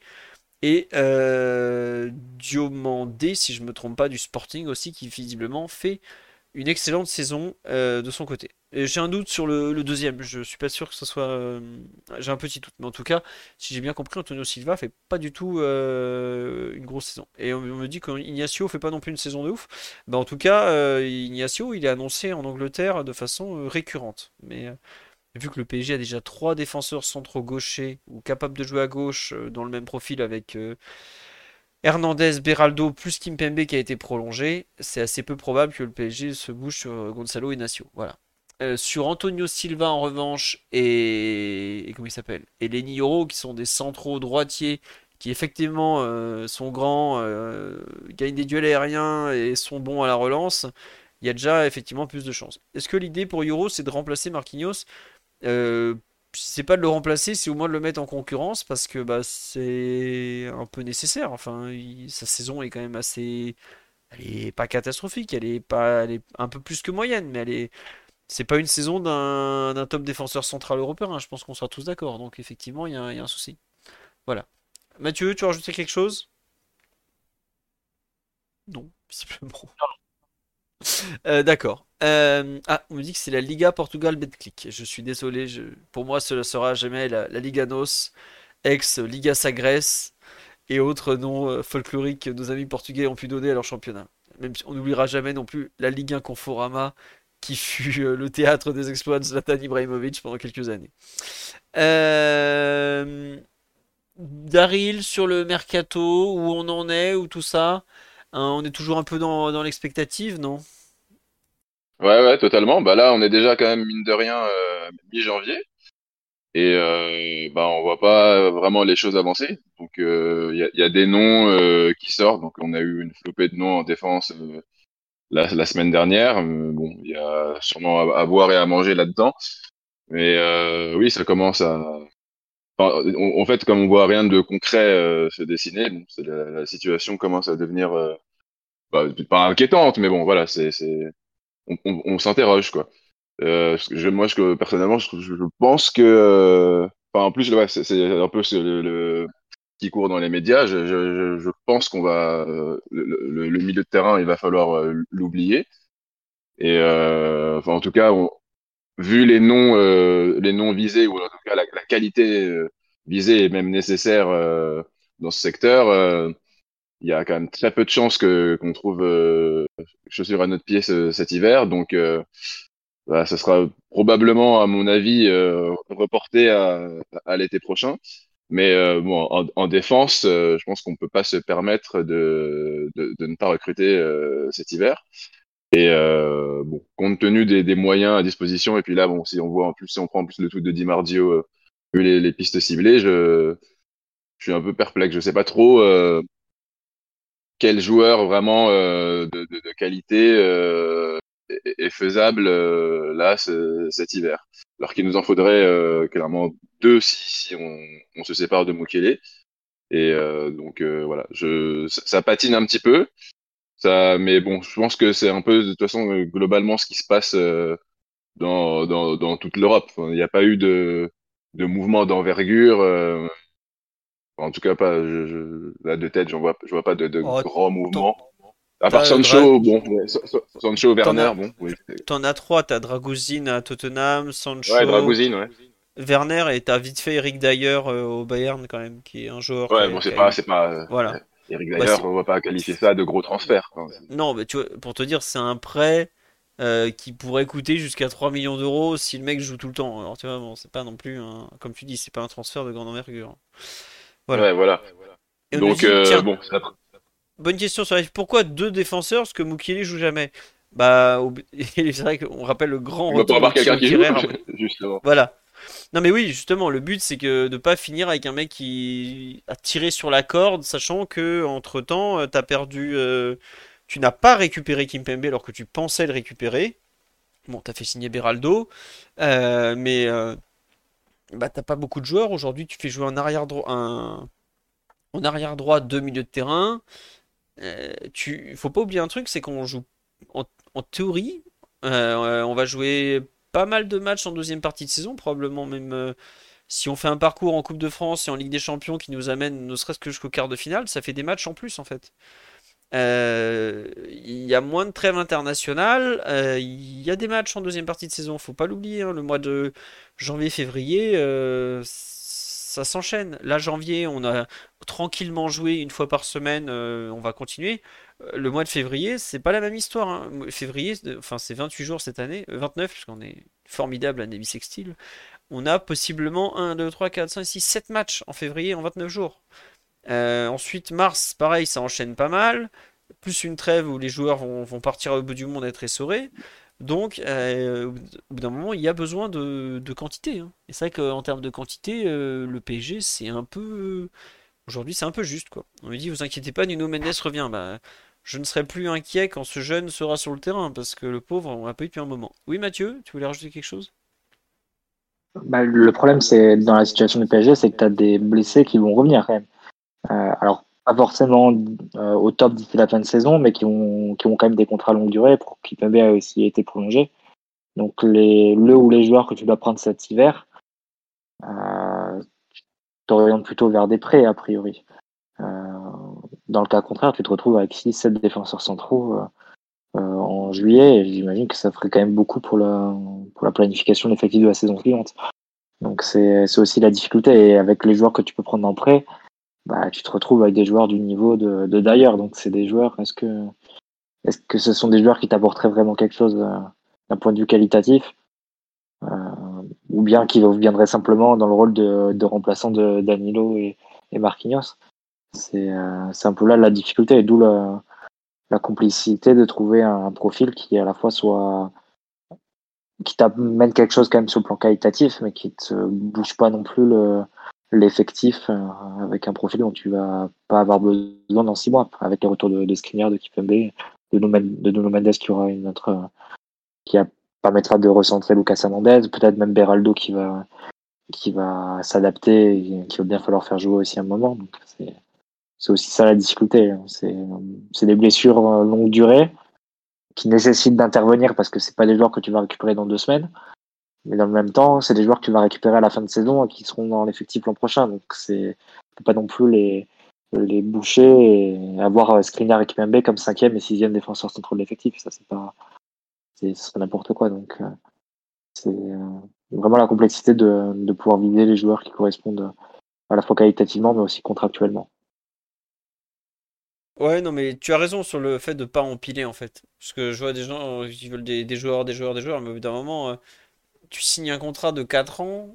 Si le mec est mal ciblé, tu te le, tu le traites. Bah, surtout en ce moment, tu signerais euh, même jusqu'à 4 ans et demi. Tu peux vite avoir des joueurs un peu boulets comme ça parce que tu as signé un peu tout ce qui passait. Quoi. Et c'est pas pour rien que par exemple le Bayern veut absolument les en prêt et pas plus. Quoi et que le PSG est là, genre bah ouais, mais euh, nous, si on trouve personne, euh, on, veut, bien le lâcher en prêt, mais il faut qu'on trouve quelqu'un. Ou alors, faut qu'on trouve un intérêt financier. Globalement, le marché des divers, c'est souvent ça. C'est soit tu as une offre financière que tu ne peux pas refuser. Par exemple, bah, le Bayern nous fait un prêt euh, pratiquement option d'achat obligatoire de Mukele. Là, tu fais bon, ouais, pourquoi pas, ouais, effectivement soit euh, tu pars sur du prêt et tu arrives à trouver quelque chose par derrière euh, pour remplacer. Mais aujourd'hui euh, c'est compliqué, soit tu les moyens, visiblement on en a mais pas tant que ça. Moi je, m'attends vraiment à ce qu'on on fasse peut-être qu'un joueur au lieu de deux quitte à laisser partir Mukele et qu'on utilise peut-être le salaire de Mukele économisé pour contrebalancer ou faire un peu un un système de vase communicant de la sorte. Parce que j'ai du mal à croire qu'en deux semaines, on va trouver deux joueurs, sachant qu'on cherche quand même déjà depuis euh, pratiquement un mois la perle rare. Quoi. Bon. À suivre. Euh, c'est vrai que le, je pense que la blessure de Moscardo contrarie pas mal les plans du PSG parce que euh, c'était un joueur qui était imaginé pour, dès le mois de janvier dans l'effectif et qu'on ne verra pas avant juillet si on le voit un jour. Et le petit Estevao, c'est le, petit Messigno Estevao, si je me trompe pas. Bah, il est, euh, pas le droit de sortir du Brésil. Donc euh, pour l'instant, faut le, faut le laisser tranquille, ce gamin. Il a 16 ans. Euh, il est très très fort, il est très très annoncé, mais il a jamais joué en équipe première, si je me trompe pas.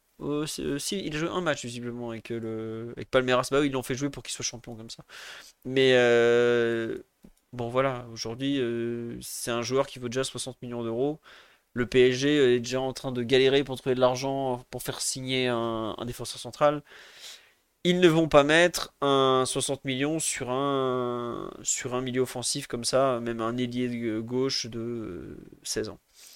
Aucun joueur chez les jeunes pour monter. Bah, vous en avez vu quelques-uns. On a vu Senimi Yulu qui commence à faire son petit trou dans l'équipe première.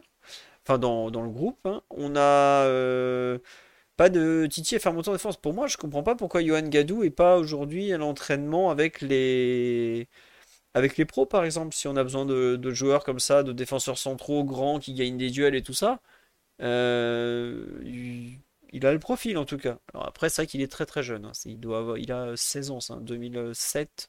Quoique, je crois qu'il est du début de l'année, donc il a peut-être eu déjà ses, ses 17 ans, mais bon ça reste très très jeune. Et Zag, Zag est un arrière droit. Voilà, il est du 17 janvier, Johan Gadou, donc il aura, euh, il aura ses 17 ans demain. Mais j'avoue que c'est peut-être d'ailleurs le point sur lequel je suis le plus déçu de Enrique, c'est un peu la passerelle U19 Pro qu'il a un peu refermée. Euh, voilà. Et oui, il y avait un défenseur serbe, euh, non c'était un, oui un, non un croate cet été qui avait été ciblé et il a préféré signer à Tottenham qui vient, qui a acheté en 3 mois quelque chose comme je sais pas 4 défenseurs centraux. Donc euh, très bon choix de sa part évidemment, hein, puisqu'il ne jouera pas de sitôt. Euh, j'essaye de vous retrouver le nom de, ce jeune, et évidemment je ne le trouve pas, parce que ça serait beaucoup trop simple. Est-ce que vous vous en rappelez sur le live? Je veux bien de l'aide. Euh, à moins qu'il arrive l'année prochaine peut-être. Vuskovic, voilà. Non, assez courant dans les Balkans, il y en a pas mal. Hein. Je me souviens d'un milieu Offenheim il y a quelques années qui était Vuskovic. Voilà. Euh, Luka Vuskovic. Et c'est dommage parce que c'était vraiment un, très bon prospect. Et on dit Pini Zahavi a choisi Tottenham. Il est possible que Pini ait un peu choisi le club. Euh, on parle de relancer Renato Sanchez. Euh, pour l'instant, le dossier Renato Sanchez, il est un peu coincé parce que la Roma veut le renvoyer. le PSG leur dit bah non, vous avez voulu le prêt, vous assumez, nous on va pas vous ou si vous voulez le renvoyer, bah, vous trouvez une solution pour qu'il reparte en prêt ou qu'on n'ait pas à payer la part de salaire que vous deviez payer. Donc, euh, dossier bloqué. Renato euh, bloqué à Rome, alors que Mourinho compte visiblement plus trop sur lui. Donc, euh, situation un peu à la con. un truc qui pourrait faire bouger les choses, qui est à surveiller, c'est à quel point les départs de Ekitike et de. Ekitike, et je, je, crois que c'est le seul, excusez-moi, peut faire bouger. Parce que Kitike, si le PSG n'a plus son salaire à gérer et tout ça, ça fait de l'argent aussi qui rentre. Et ça peut débloquer des choses au, passage. Donc euh, c'est un point. Et visiblement, il est, ça, se réchauffe un peu avec Francfort. Donc voilà. Navas, plus aucune piste. Non, si ce n'est le Napacaro de Poissy. Je crois qu'il n'y a pas de piste pour Navas et qu'il va tranquillement attendre euh, la fin de son contrat, euh, malheureusement. Kurzawa, pareil. Kurzawa, pourtant, le PSG fait tout pour le pousser dehors. Hein, mais non.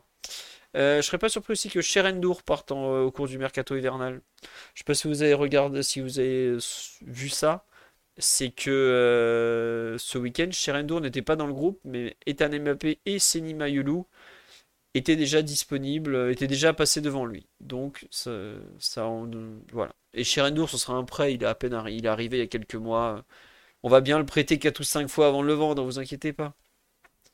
Et Gonzalo Ramos ne part pas en prêt. Bah, Enfin, Mathieu avait émis cette hypothèse que je trouve finalement assez juste la semaine dernière.